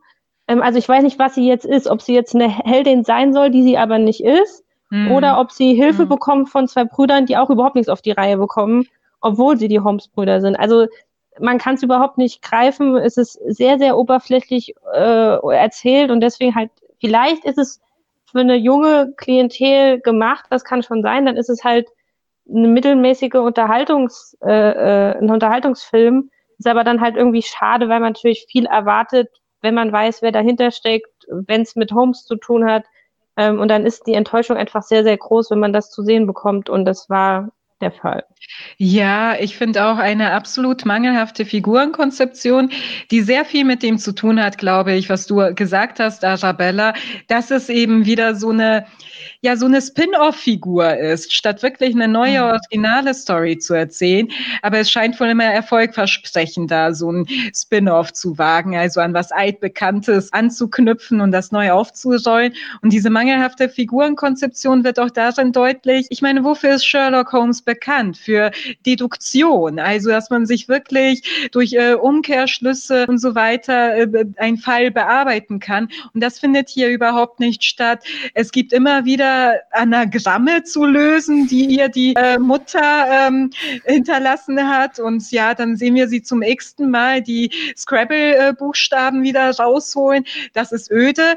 Und dann äh, zum Schluss hin will das der Film auch plötzlich selbst, dass sie eher so als Kämpferin dargestellt wird. Also nicht so wie Sherlock, weil was macht er schon? Hier und da einen Fall lösen. Enola ist eine Kämpferin, aber auch darin ist sie jetzt äh, nicht ähm, besonders gut oder und vor allem nicht interessant. Damit äh, habe ich das Problem. Und ja, ich frage mich schon, kommt das jetzt äh, bei jüngeren Zuschauern sehr viel besser an und sie haben da eine Vorbildfigur? Ich glaube nicht. Ich glaube, das sind auch äh, jüngere Menschen äh, durchblicken irgendwie, wann an was, wann etwas an einer Story einfach nicht stimmig ist. Und das äußert sich eben darin, dass sie dich einfach nicht so packt. Und das kannst du dir auch nicht einreden, egal ob dein Lieblingsstar mitspielt oder nicht. Zumal sie ja keine Heldin ist. Also das ist ja das Traurige am Ende. Ähm, also was will ich dem Mädchen erzählen? Wenn du nicht zufällig einen Typen triffst, wird es knapp mit dem.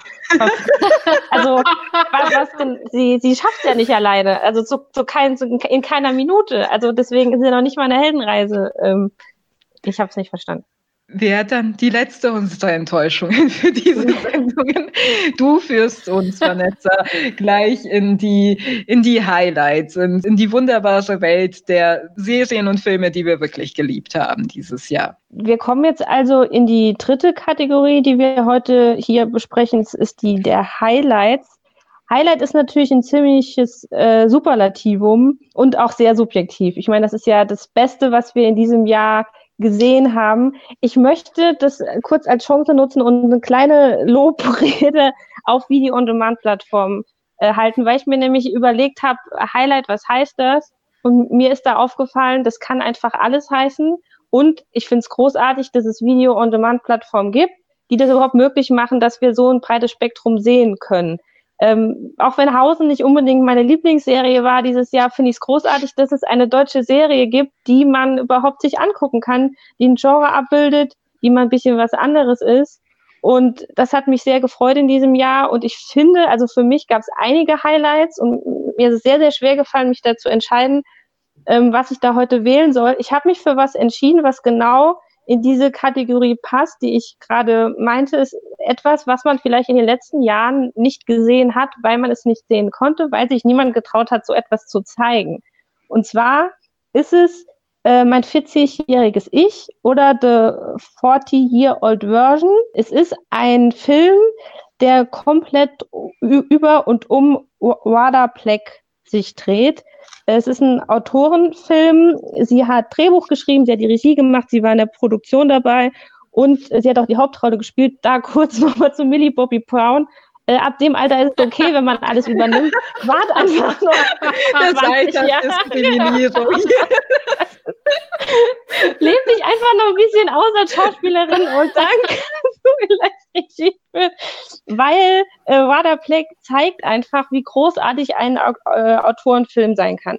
Was ich eben meinte mit, dass man das in den letzten Jahren nicht gesehen hat, ähm, es ist ein Film, der über eine Frau handelt, die A, schwarz ist, B, äh, übergewichtig, C, äh, es ist ein schwarz-weiß Film und äh, es ist ein sehr, sehr, äh, eine sehr langsame und sehr äh, persönliche Geschichte. Ähm, und es er, erfreut mich einfach und es erfüllt mein Herz, dass man so etwas zu sehen bekommt. Ich erzähle ganz kurz, um was es geht. Ähm, äh, Rada Pleck ähm, spielt sich selber mehr oder weniger. Sie ist eine Frau, die auf die 40 zugeht, die mal eine vielversprechende Dramaturgin und Drehbuchautorin war.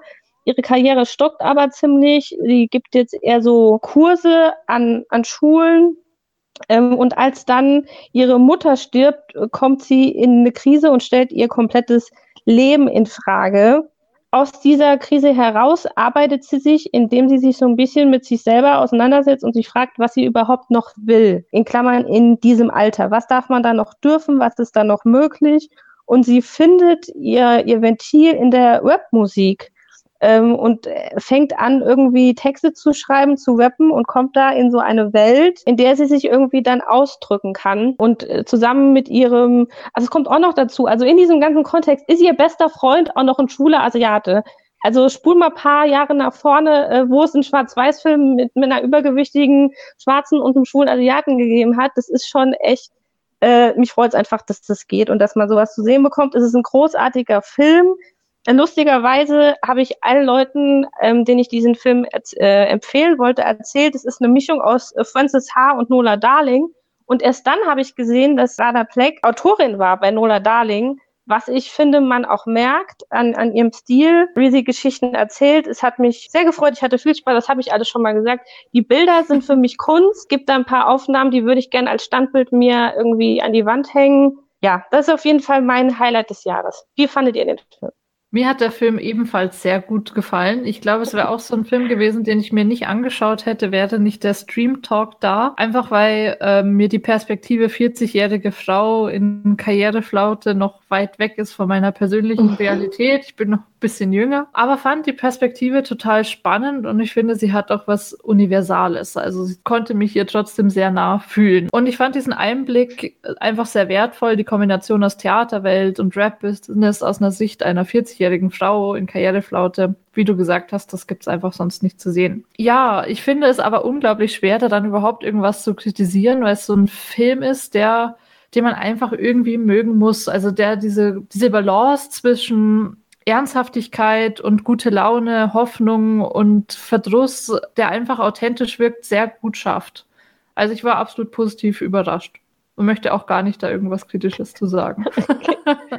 Ja, das, dem schließe ich mich an. Also kritisches fällt mir jetzt wirklich äh, nichts ein. Ich habe den auch äh, vor einigen Monaten gesehen und ähm, ja, war schon vom Trailer vorerst äh, sehr angetan und dann mochte ich den Film auch sehr, sehr gern. Also ich finde, es ist, man merkt manchen Filmen an, dass da auch wirklich Herzblut drinsteckt. Und es ist wirklich so ein One-Woman-Projekt. Äh, Radha schrieb, schrieb äh, das Drehbuch dafür, führte Regie und ähm, sagt zwar in Interviews, es ist jetzt nicht eine Verfilmung ihres Lebens, aber es beruht auf Erfahrungen, die sie selbst gemacht hat. Und ähm, es ist, äh, wie du schon sagst, Arabella, eine Geschichte, die universell funktionieren kann, weil irgendwie auf die 40 zugehen und sich fragen, was habe ich aus meinem Leben äh, gemacht. Und dann ist es äh, bei dieser Figur aber im Film nochmal sehr speziell. Einmal, weil sie eben ähm, Dramaturgin ist,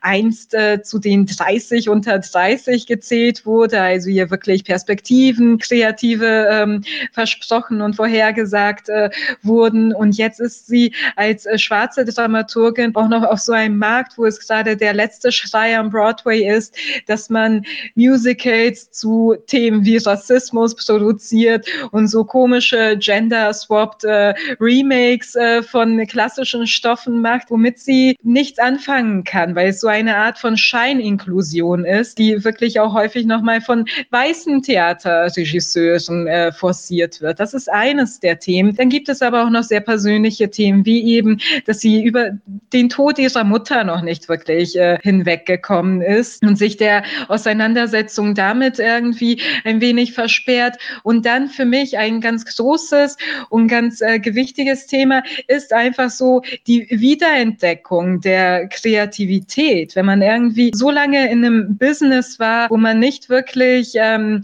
den Durchbruch äh, geschafft hat, wie man es sich erhofft hatte und äh, langsam daran verzweifelt und sich fragt, soll ich jetzt einfach Kompromisse eingehen und eine Art von Stück schreiben, äh, das mir absolut nicht behagt, nur um wieder einen Fuß in die Tür zu kriegen, oder soll ich einfach mal wieder erforschen, was, was hat mich äh, an dieser Kunstform angezogen. Und äh, es ist ja nicht so, dass sie sich dem Hip-Hop neu zuwendet, sondern sie wendet sich irgendwie wieder einer Leidenschaft aus ihrer Jugend äh, zu. Und äh, es hätte absolut peinlich werden können, wenn das wirklich glatte, dumme Lyrics äh, gewesen wären. Aber was sie dann rappt über Poverty Porn, da haben wir das äh, Schlagwort äh, schon wieder und wie Schwarze von Hollywood und vom Theater nur im Zusammenhang mit Kriminalität und und Elend dargestellt werden. Das ist so, das hat so viel Substanz und ist so interessant gemacht und ich hoffe wirklich, niemand hat diesen Film irgendwie deutsch synchronisiert geguckt. Also, das wäre dann wahrscheinlich alles wieder dahin. Und ähm, noch dazu gab es einfach sehr, sehr viele lustige Momente in diesem Film, über die ich sehr gelacht habe mit dem ähm, obdachlosen Lamont, äh, der äh, in der Nähe wohnt und ähm, wirklich wirklich auch nochmal als Figur sehr reflektiert wird. Es ist ein absolut interessanter Film. Und jetzt fällt mir eine kleine Kritik ein. Vielleicht war er ein bisschen zu lang. Man hätte hier und da etwas straffen können, auch mit diesem Hadern am Ende. Ähm, ich habe sowieso den Eindruck, auf Netflix äh, laufen einfach viele, viele Filme, die eine halbe Stunde zu lang geworden sind. Da nochmal, also da, da kann noch immer jemand mit einer Schere ansetzen. Aber äh, dieser Film ist trotzdem sehr, sehr großartig. Die deutsche Synchro war übrigens auch gut, das nur eingeschoben. Ja? Ich habe es mir auf Deutsch angeguckt und die Synchronsprecherin von ihr ist Dela Dabula Mansi und sie hat unter anderem auch Uso Aduba in Orange is the New Black synchronisiert und spielt aber auch bei Das letzte Wort die Psychotherapeutin des Sohnes. Ah. Und spielt auch bei Liebe jetzt äh, mit zum Beispiel. Mhm. Äh, da ist sie auch wieder eine Psychotherapeutin. Was Wollte ich gerade sagen, ja, ja. Und finde ihre Stimme einfach wahnsinnig toll. Deswegen, ich habe keinen Vergleich zum Original, aber mir hat das, ich habe mich gleich gefreut, dass ich ihre Stimme gehört habe. Ah, wie war das mit den Songs? Wurden die dann auch übersetzt? Ähm, also Poverty Porn ist auf jeden Fall so, also das, das Schlagwort kam vor, aber ich glaube, der Rest drumherum wurde übersetzt. Tatsächlich. Ah, okay. Und äh, das ging aber. Ja, es ging. Also ich fand das nicht störend. Na, das ist doch gut. Was mich halt ähm, so begeistert hat am Ende ist, dass man komplett, also von erster Sekunde an, also so ging es mir, in diese Welt eintaucht. So, es gibt überhaupt nichts, was mich von diesem Film ablenkt. Ich kann den von vorne bis hinten gucken, ohne mein Handy in die Hand nehmen zu müssen.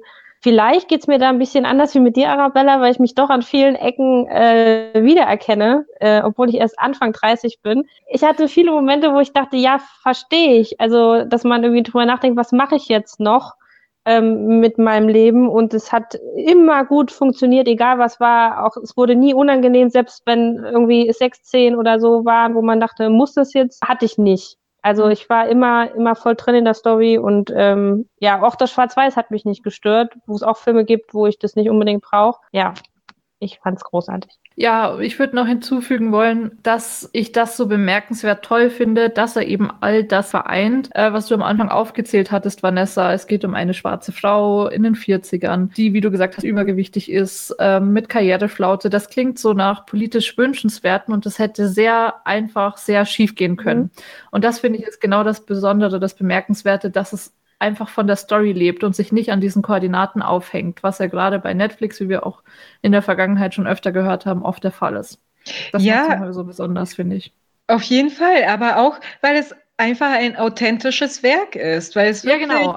von ihr geschaffen wurde und nicht, weil jemand irgendwie Daten ausgewertet hat oder sich umgesehen hat, worüber wird auf Twitter gerade geschrieben, wie bringen wir das in eine Serie. Ich glaube, so viel funktioniert sehr viel äh, von Netflix produzierter Kram und das hier ist wirklich ein ja, künstlerischer und menschlicher Ausdruck als Film und das merkt man äh, den, den, diesem Film an.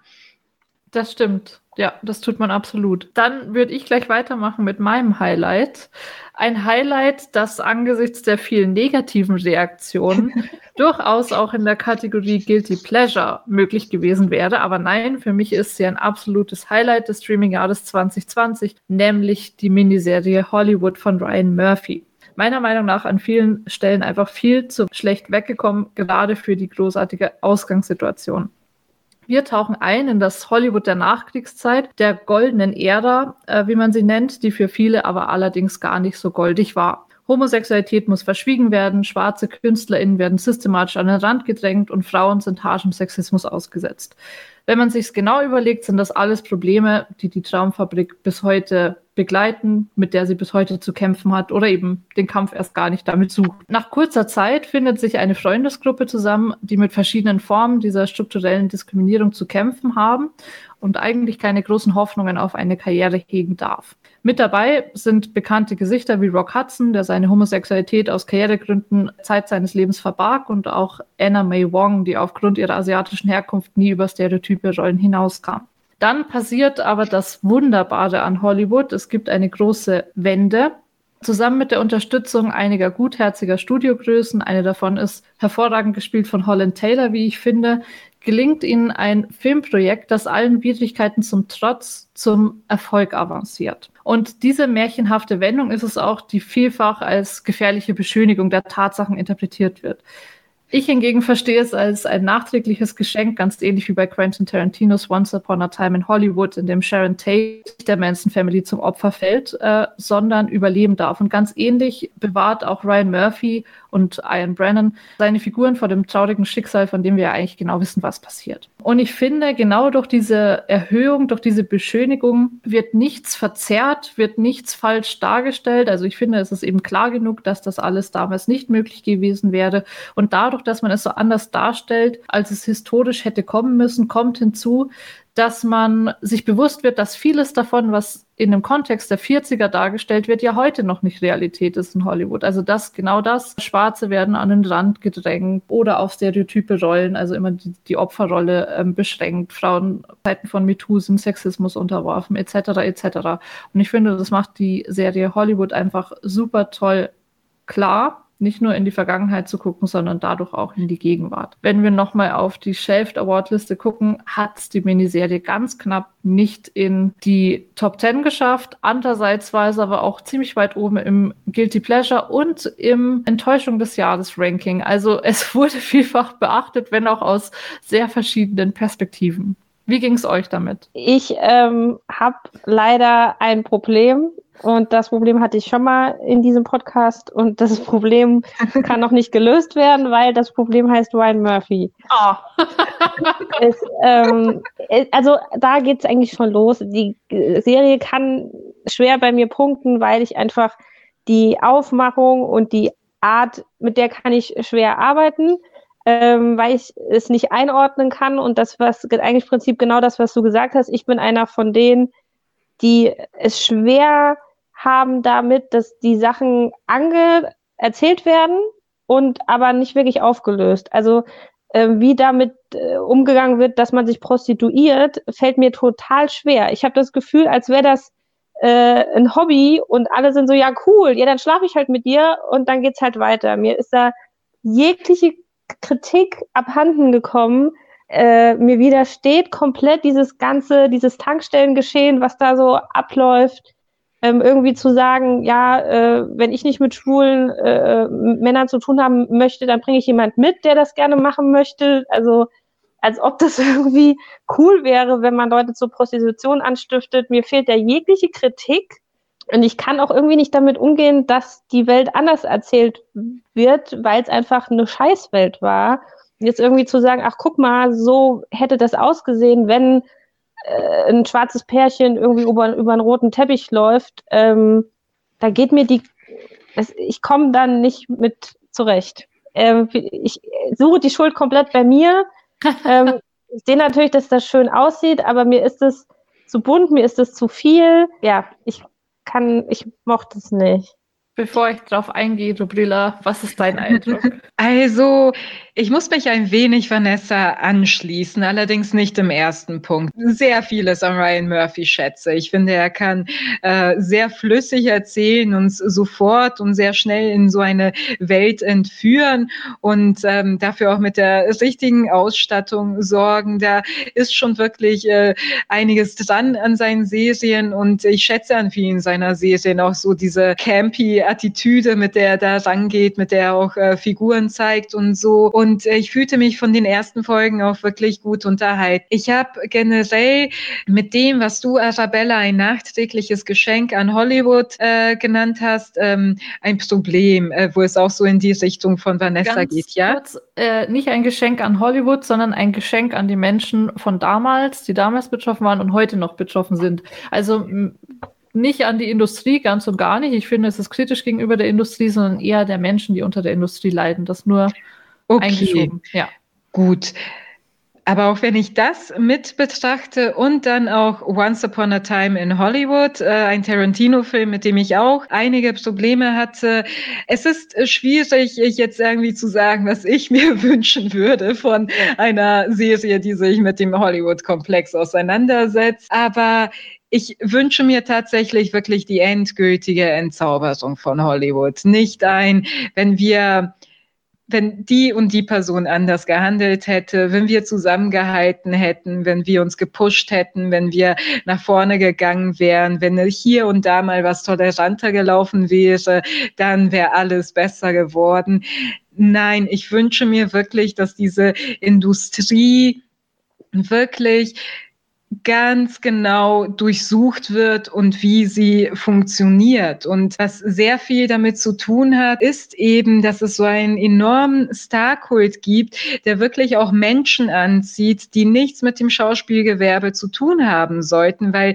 es ihnen wirklich auch nicht wirklich erstens an wirklicher Lust an diesem Beruf äh, weil es ihnen daran fehlt und weil es ihnen auch an Talent fehlt. Aber es zieht alle möglichen Menschen an und in dieses Business, weil so oft von Hollywood suggeriert wurde und auch von ihrer großen Propagandamaschine, dass man nichts ist, wenn man nicht berühmt ist letzten Endes. Und äh, das ist etwas, was ich mir, äh, wo ich mir ein bisschen mehr Auseinandersetzung damit wünsche. Es gibt ja dieses Drehbuch, das eine Figur geschrieben hat, also Archie, über eine real, äh, reale Figur, die damals existiert hat, namens Peg Entwistle, die es eben nicht äh, zu dem Erfolg in Hollywood gebracht hat, äh, den sie sich gewünscht hat und sich dann im Alter von 24 Jahren vom großen Hollywood Haar äh, in den Tod äh, gestürzt hat. Und ihr Abschiedsbrief damals war, ich befürchte,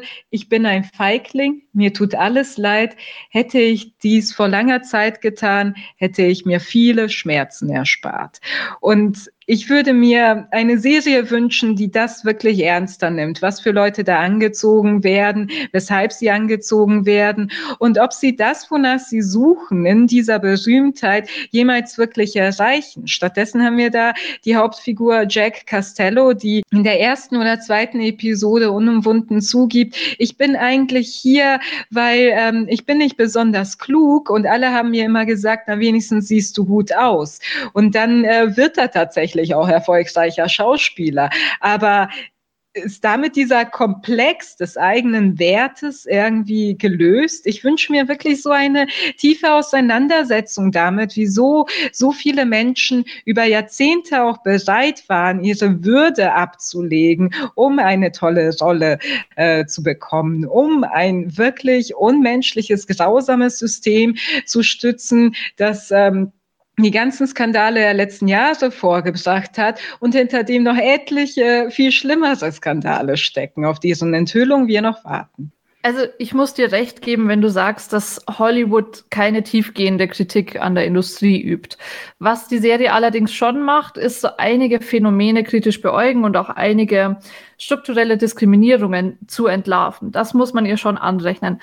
Aber ich finde, mich ziemlich erinnert an Once Upon a Time in Hollywood von Quentin Tarantino, wie ich bereits gesagt habe. Da ist diese gewisse Hassliebe da. Also Kritik auf der einen Seite ja, auf der anderen Seite aber auch diese Faszination für die Traumfabrik und das, was sie hervorbringt. Und genau dieser Faszination, auch wenn ich weiß, dass sie problematisch ist, kann ich mir selbst nicht ganz erwehren gerade die Zeit, die in Hollywood behandelt wird, die 1940er, die 1950er, die goldene Ära Hollywoods und was das hervorbrachte mit Hitchcock und den wunderschönen Filmen von ihm drumherum. Ja, also man weiß natürlich, dass die Industrie zu der Zeit schon problematisch war, dass es zu der Zeit schon sexuelle Übergriffe gab, die Diskriminierung, die wir genannt haben, alles klar. Aber irgendwie möchte man sich dem doch nicht ganz erwehren. Und was du zuvor gesagt hattest, du Brilla, dass Hollywood unbedingt enttarnt werden muss oder entzaubert, besser gesagt, dahingehend, dass sich so viele Menschen irgendwie dadurch Bestätigung suchen, dass sie berühmt werden, dass sie von vielen Menschen gesehen werden. Ja, das ist absolut problematisch, aber ich glaube, das ist einfach so ein Streben danach, seinem Leben einen gewissen Sinn verleihen zu wollen. Das ist natürlich problematisch, aber ich kann es durchaus irgendwie nachvollziehen und glaube, das hat bis heute nichts an Aktualität verloren. Was mich allerdings stutzig macht oder was ich interessant finde, ist, dass ihr beide euch jetzt so relativ doll auf den Check eingeschworen habt und auf die, die Szenen ganz am Anfang, weil ich finde, Check wird eigentlich nur dafür benutzt, um in das ganze ganze Szenario einzuführen und dann geht es eigentlich viel mehr um die, die tatsächlich von der Diskriminierung betroffen sind. Ging es euch da anders? Vielleicht liegt es daran, dass mir das am ehesten noch in Erinnerung äh, geblieben ist, tatsächlich, weil sobald ich an äh, die Serie denke, habe ich diese Tankstelle im Kopf. Könnte sein, dass mir das einfach am meisten ähm, im Kopf geblieben ist und ich habe mich wirklich halt auch direkt daran gestört. So, dass, mhm. dass Prostitution so erzählt wurde. Natürlich kommt da noch viel, ganz viel anderer Handlungsstrang Aber ich kenne mich, es kann sein, dass ich da auch gar nicht mehr so intensiv dabei war, weil ich schon gemerkt habe, ui, äh, das ist nichts, was mich so richtig begeistern kann. Vielleicht habe ich dann mit der Aufmerksamkeit etwas gespart im Rest der Serie. Ja, also ich muss sagen, ich habe mich auch nicht an ihm als Figur gestört. Ich habe das jetzt eher als äh, Beispiel genommen für äh, diesen Komplex, über den wir geredet haben, dieses Streben nach Berühmtsein. Mhm. Und das Streben nach Berühmtsein an sich ist jetzt nicht so mein Hauptkritikpunkt, sondern wirklich die Opfer, die man dafür äh, zu bringen bereit ist. Also die Würde, die man dafür gern mhm. über Bord wirft und was sich diese Industrie wirklich äh, zunutze gemacht hat, also wirklich äh, aufs äh, Widerlichste ausgenutzt hat. Letzten Endes muss ich dir aber in dem Punkt recht geben, natürlich, also vor allem, wenn sich Leute mit Filmen beschäftigen und Filme lieben, man kommt nicht drum herum, irgendwie ein Zauber an diesen Produktionen, an diesen Filmen, an diesen Regisseuren äh, zu finden. Nur wir müssen irgendwie da mal von dieser Götteranbetung weg. Mhm. Also das ist mir auch in vielen anderen Punkten wichtig, wo es äh, irgendwie um Regisseure geht, die in Verruf geraten sind, ich bin Verfechterin davon, dass man das Werk trotzdem weiterhin schätzen kann. Aber man darf im ersten Schritt schon mal nicht äh, die Leute, die daran beteiligt sind und die diese unfassbare Macht haben, in Gedanken schon zu Göttern erheben. Da, mhm. Damit äh, geht es äh, schon mal los. Und im zweiten Schritt darf man ihnen nicht diese absolute Ausnutzung ihrer Macht äh, gewähren. Da stimme ich dir absolut zu, aber ich finde, das ist auch gar nicht so die Problematik von Hollywood. Also ja, es wird nicht so tief kritisiert, also wir reden jetzt von der Miniserie, aber genau das tut die Serie ja schon. Also dahinter zu blicken, dass eben mal andere Leute in den Foto Fokus gerückt werden und nicht so, ja, also ich finde, die Größen werden halt auch problematisiert.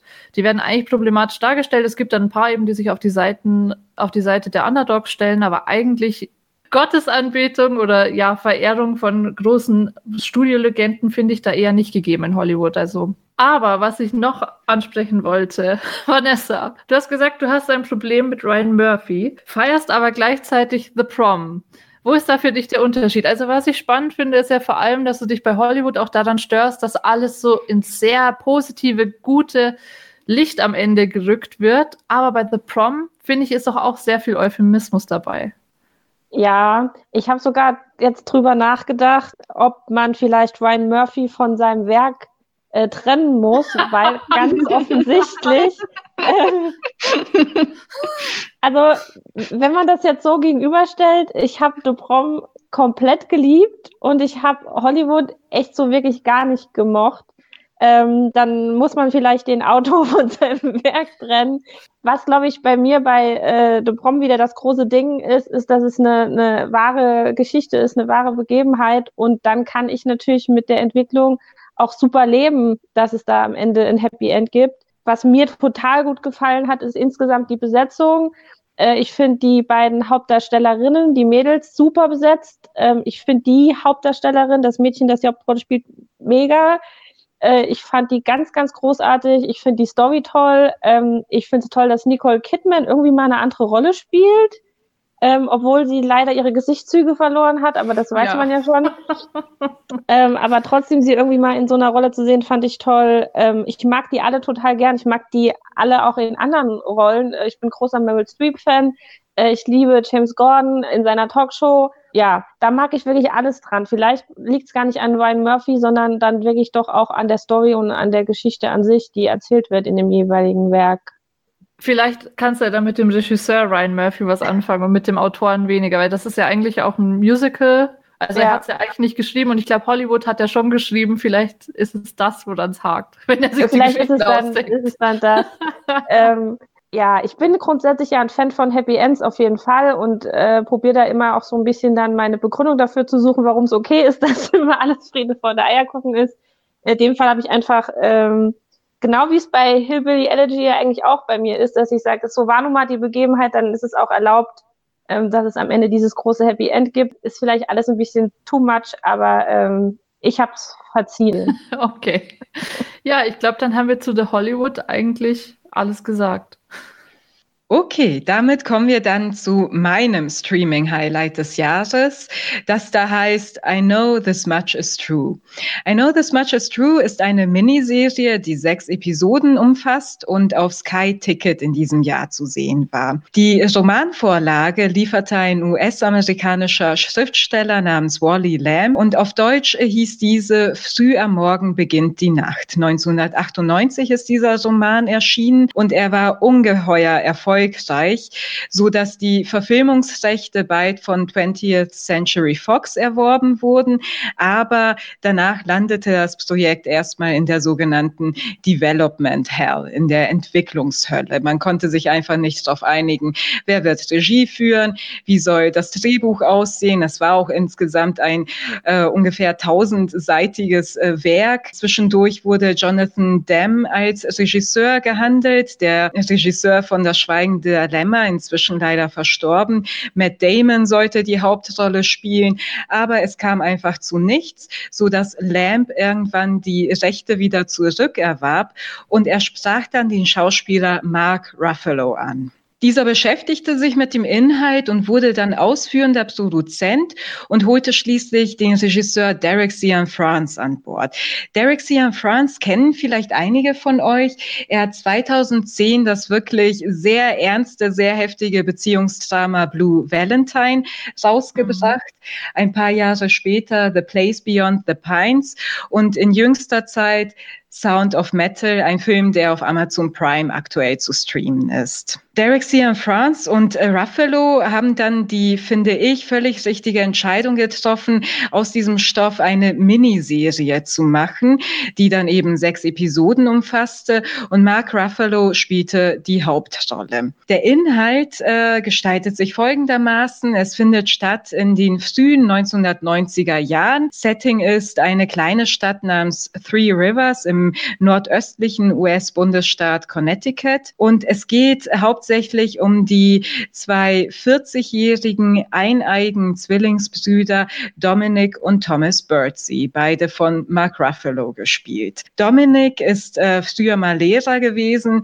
schlägt sich aber nun mit Gelegenheitsjobs rum, ist geschieden und äh, von Anfang an hat man den Eindruck, dass er sein Leben nicht sehr gut im Griff hat man ahnt dann schnell den Grund, warum es äh, Dominik nicht so gut geht in seinem Leben. Sein eineiiger Zwillingsbruder Thomas ist psychisch schwer krank, seit er 20 ist. Er leidet unter paranoider Schizophrenie, die sich in extremem Verfolgungswahn äußert, extremen Verschwörungstheorien und er wird behandelt in einer offenen Anstalt bis äh, zu dem Tag, an dem er beschließt, in die öffentliche Bibliothek zu gehen, laut Bibelverse zu rezitieren und sich dabei die linke Hand abzuhacken. Und so eröffnet diese Serie mit dieser Szene was natürlich ein wenig heftig ist. Danach wird Thomas in die geschlossene Anstalt gebracht und zwar eine, die wirklich einen sehr schlechten Ruf hat im Umgang mit äh, den schwerkranken Insassen. Und Dominic setzt alles daran, seinen Bruder da rauszuholen. Also wir sehen ihn sechs Episoden lang darum kämpfen, seinem Bruder irgendwie die Hilfe zu beschaffen, die er braucht und ihm ein würdevolles Dasein zu ermöglichen. Und zeitgleich muss sich Dominik aber mit äh, der schweren Kindheit, die die beiden auch wirklich äh, durchlebt haben, auseinandersetzen. Und dabei steht ihm eine Psychiaterin namens Dr. Patel zur Seite.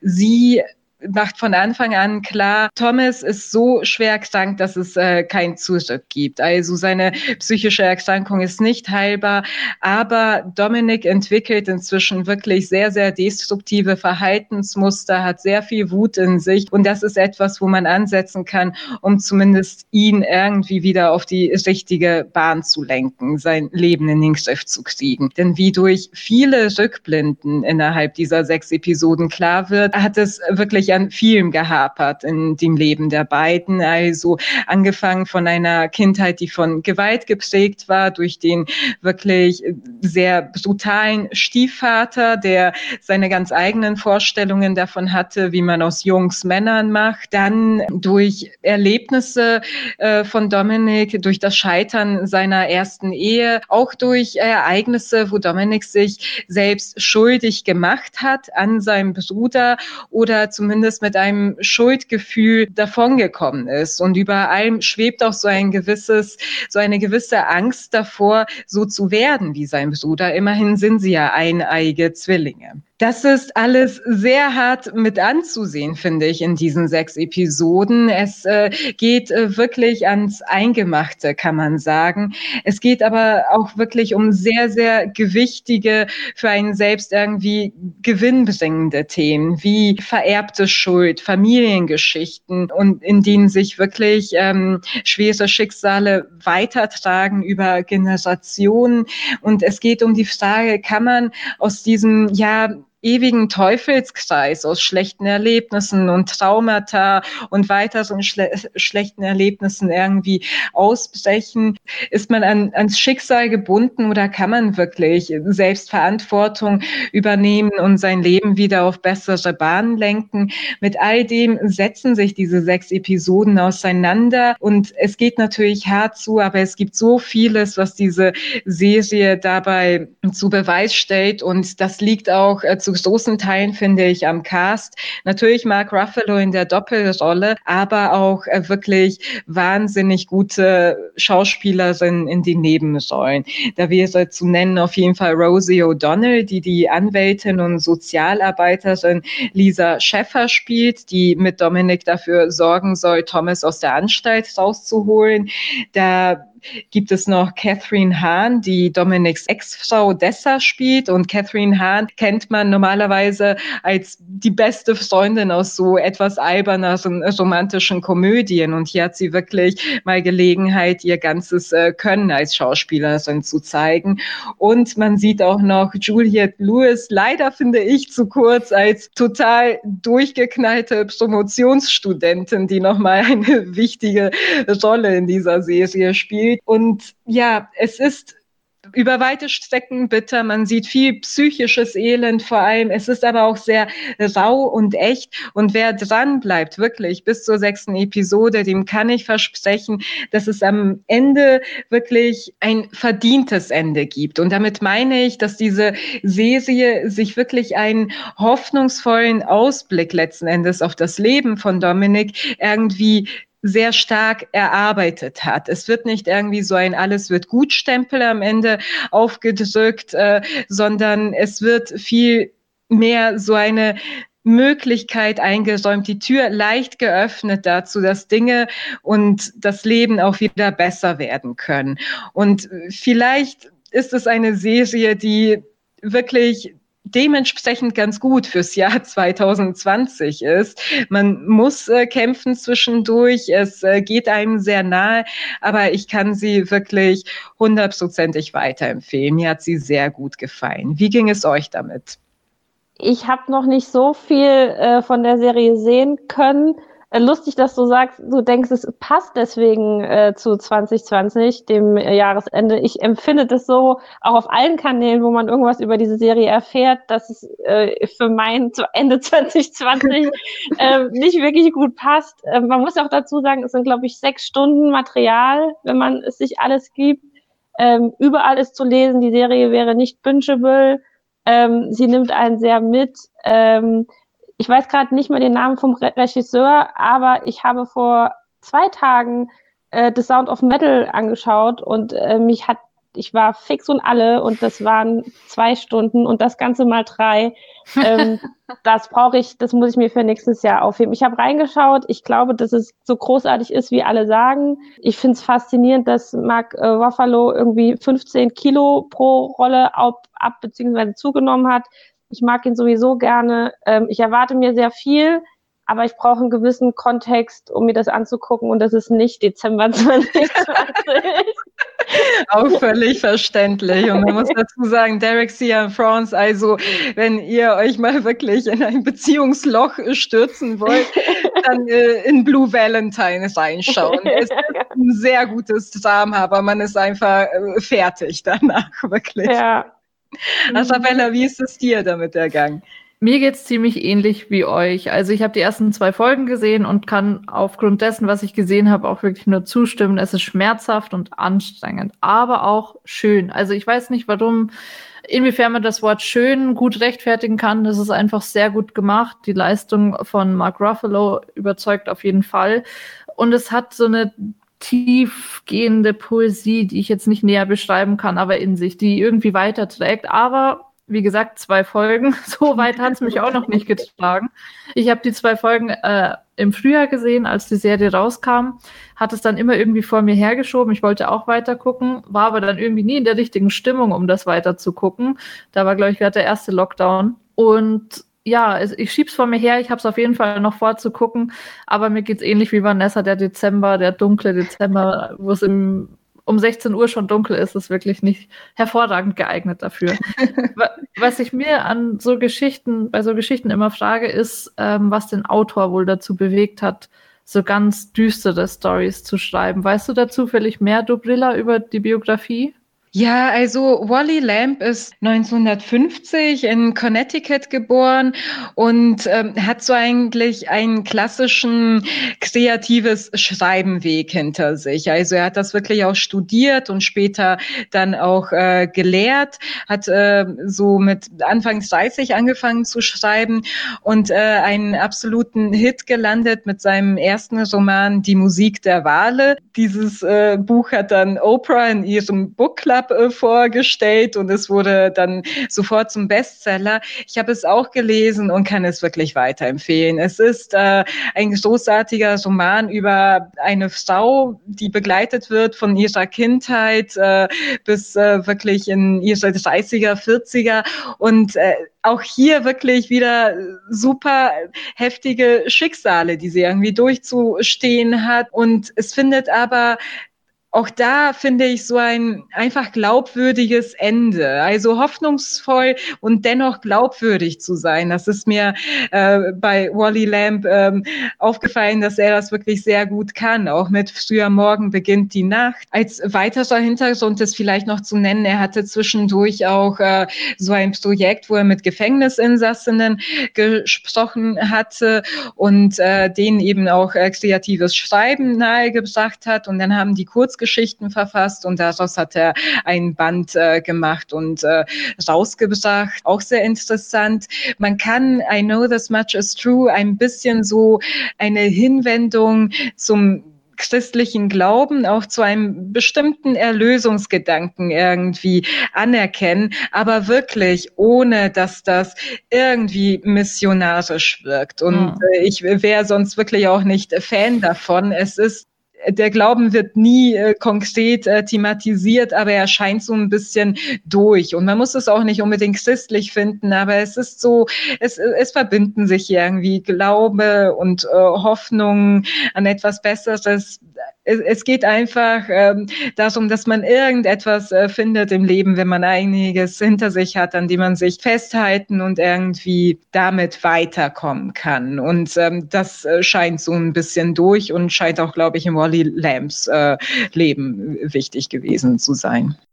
Es steht auf der Liste für 2021. Sehr schön. Nee, gezwungen werden musste niemand. Ich kann es empfehlen. Ich kann aber auch nachvollziehen, dass es ein bisschen der Downer in unserem Highlights-Part von diesem Jahr war. Es ist ein bisschen die Problematik, die ich aber jetzt bei vielen äh, Sachen hatte, die ich mir angeschaut habe in der letzten Zeit, wenn man sich zu viel mit Kritiken im Voraus beschäftigt. Weil ja. es, überall der Stempel drauf, ganz schlimm, ganz schlimm. ja, ja, ja. Und dann ich hat man halt nicht so die Lust.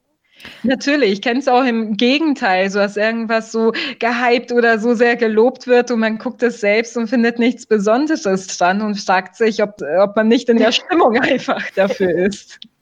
Wobei ich finde, dass bei, bei der Miniserie der Trailer schon einfach reicht. Also da muss man gar keine diese bläulich-melancholische Farbgebung, die ja auch typisch ja. für den Regisseur ist und du weißt, ja. da scheint die Sonne eher selten. Allerdings, wirklich. Ja, so viel dann zu I Know This Much is True. Und damit wären wir am Ende nicht nur unserer Highlights gelangt, sondern auch unserer Enttäuschungen und Guilty Pleasures 2020.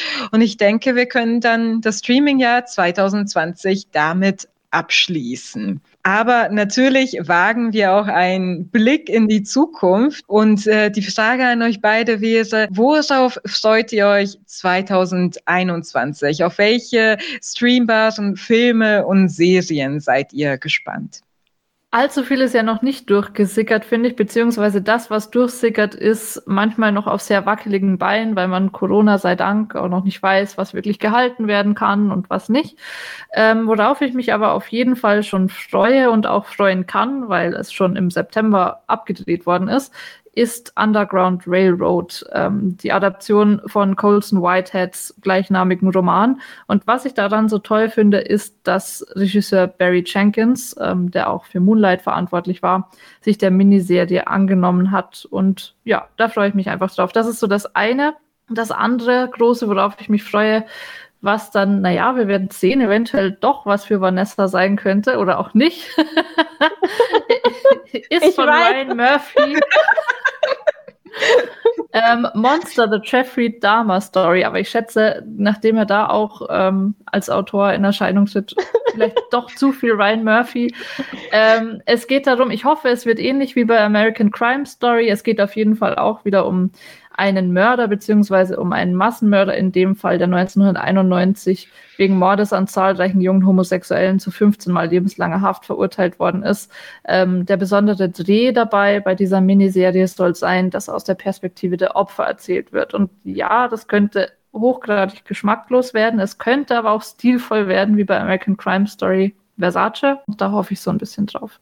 Alles ich, klar, das klingt spannend, beides für mich.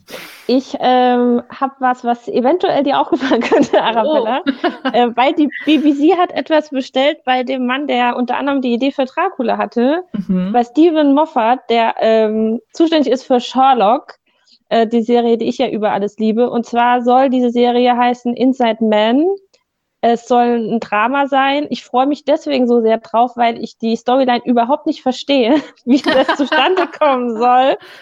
Und zwar geht es darum, dass ein Todeskandidat, der irgendwie in Amerika im Gefängnis ist und äh, sterben soll, auf eine Frau trifft, die in einem Keller in einem englischen Pfarrhaus gefangen ist.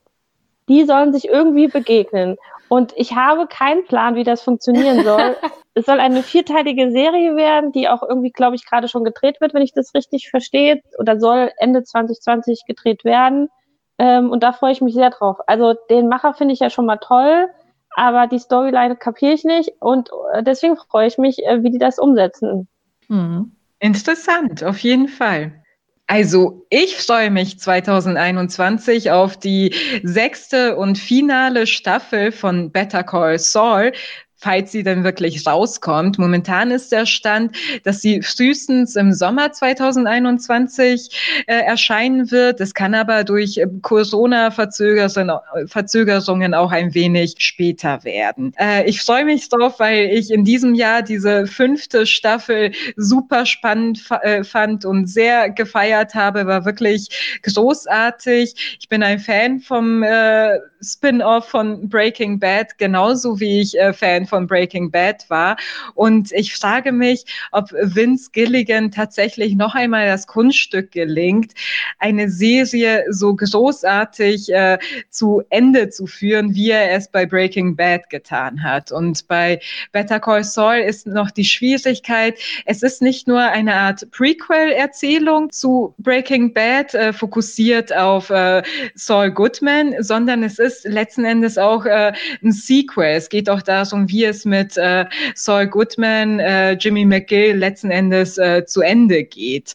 Und äh, was er daraus machen wird, darauf bin ich äh, sehr, sehr gespannt und äh, neugierig. Also das wäre das, worauf ich mich momentan streamingmäßig am meisten freue. Es kommen sehr viele äh, Serienfortsetzungen, habe ich gesehen. Unter ja. anderem meine, meine absolute Lieblingsserie The Witcher. Darauf freue ich mich allerdings auch. Ja. auch. Also die hat mich eher überrascht äh, im letzten Jahr. Total. Gott, oh Gott, oh Gott. Ja, ich denke auch, es wird auf jeden Fall sehr viel aufzuholen geben. Sehr viele Serien, die es vielleicht dieses Jahr dann doch noch nicht rausgeschafft haben im äh, geplanten Herbst, wo vielleicht die Post-Production noch äh, gestockt hat und so. Also wird schon füllig, denke ich. Zusammen mit den Kinofilmen, die dann alle im Februar vielleicht droppen. Ja. ja, wir werden sehen. Oh, es ist alles ein wenig ungewiss, aber wir hoffen das Beste für Streaming und für alles andere natürlich auch. So, und damit kämen wir dann tatsächlich zum Ende dieser Sendung. Ich hoffe, euch äh, da draußen hat es äh, genauso Spaß gemacht wie uns. Und ich wünsche schon mal ein wirklich äh, sehr schöne Feiertage, ein gutes Jahresende, das ihr hoffnungsvoll ausklingen lassen könnt und ein großartiges einiges, äh, zumindest besser als 2021. Alles Gute, macht's gut. Bleibt gesund. Tschüss. Den Cliffhanger Podcast hörst du überall, wo es gute Podcasts gibt. Wenn dir die Folge gefallen hat, dann abonniere uns doch bei Apple Podcasts, Spotify, Podcast Addict oder Overcast. Die Links zu allen Playern findest du auch bei uns auf der Website unter shelf.com slash cliffhanger. Wir freuen uns außerdem riesig über eine 5-Sterne-Bewertung, eine Empfehlung an Freunde oder eine Mail mit Feedback an cliffhanger.shelf.com.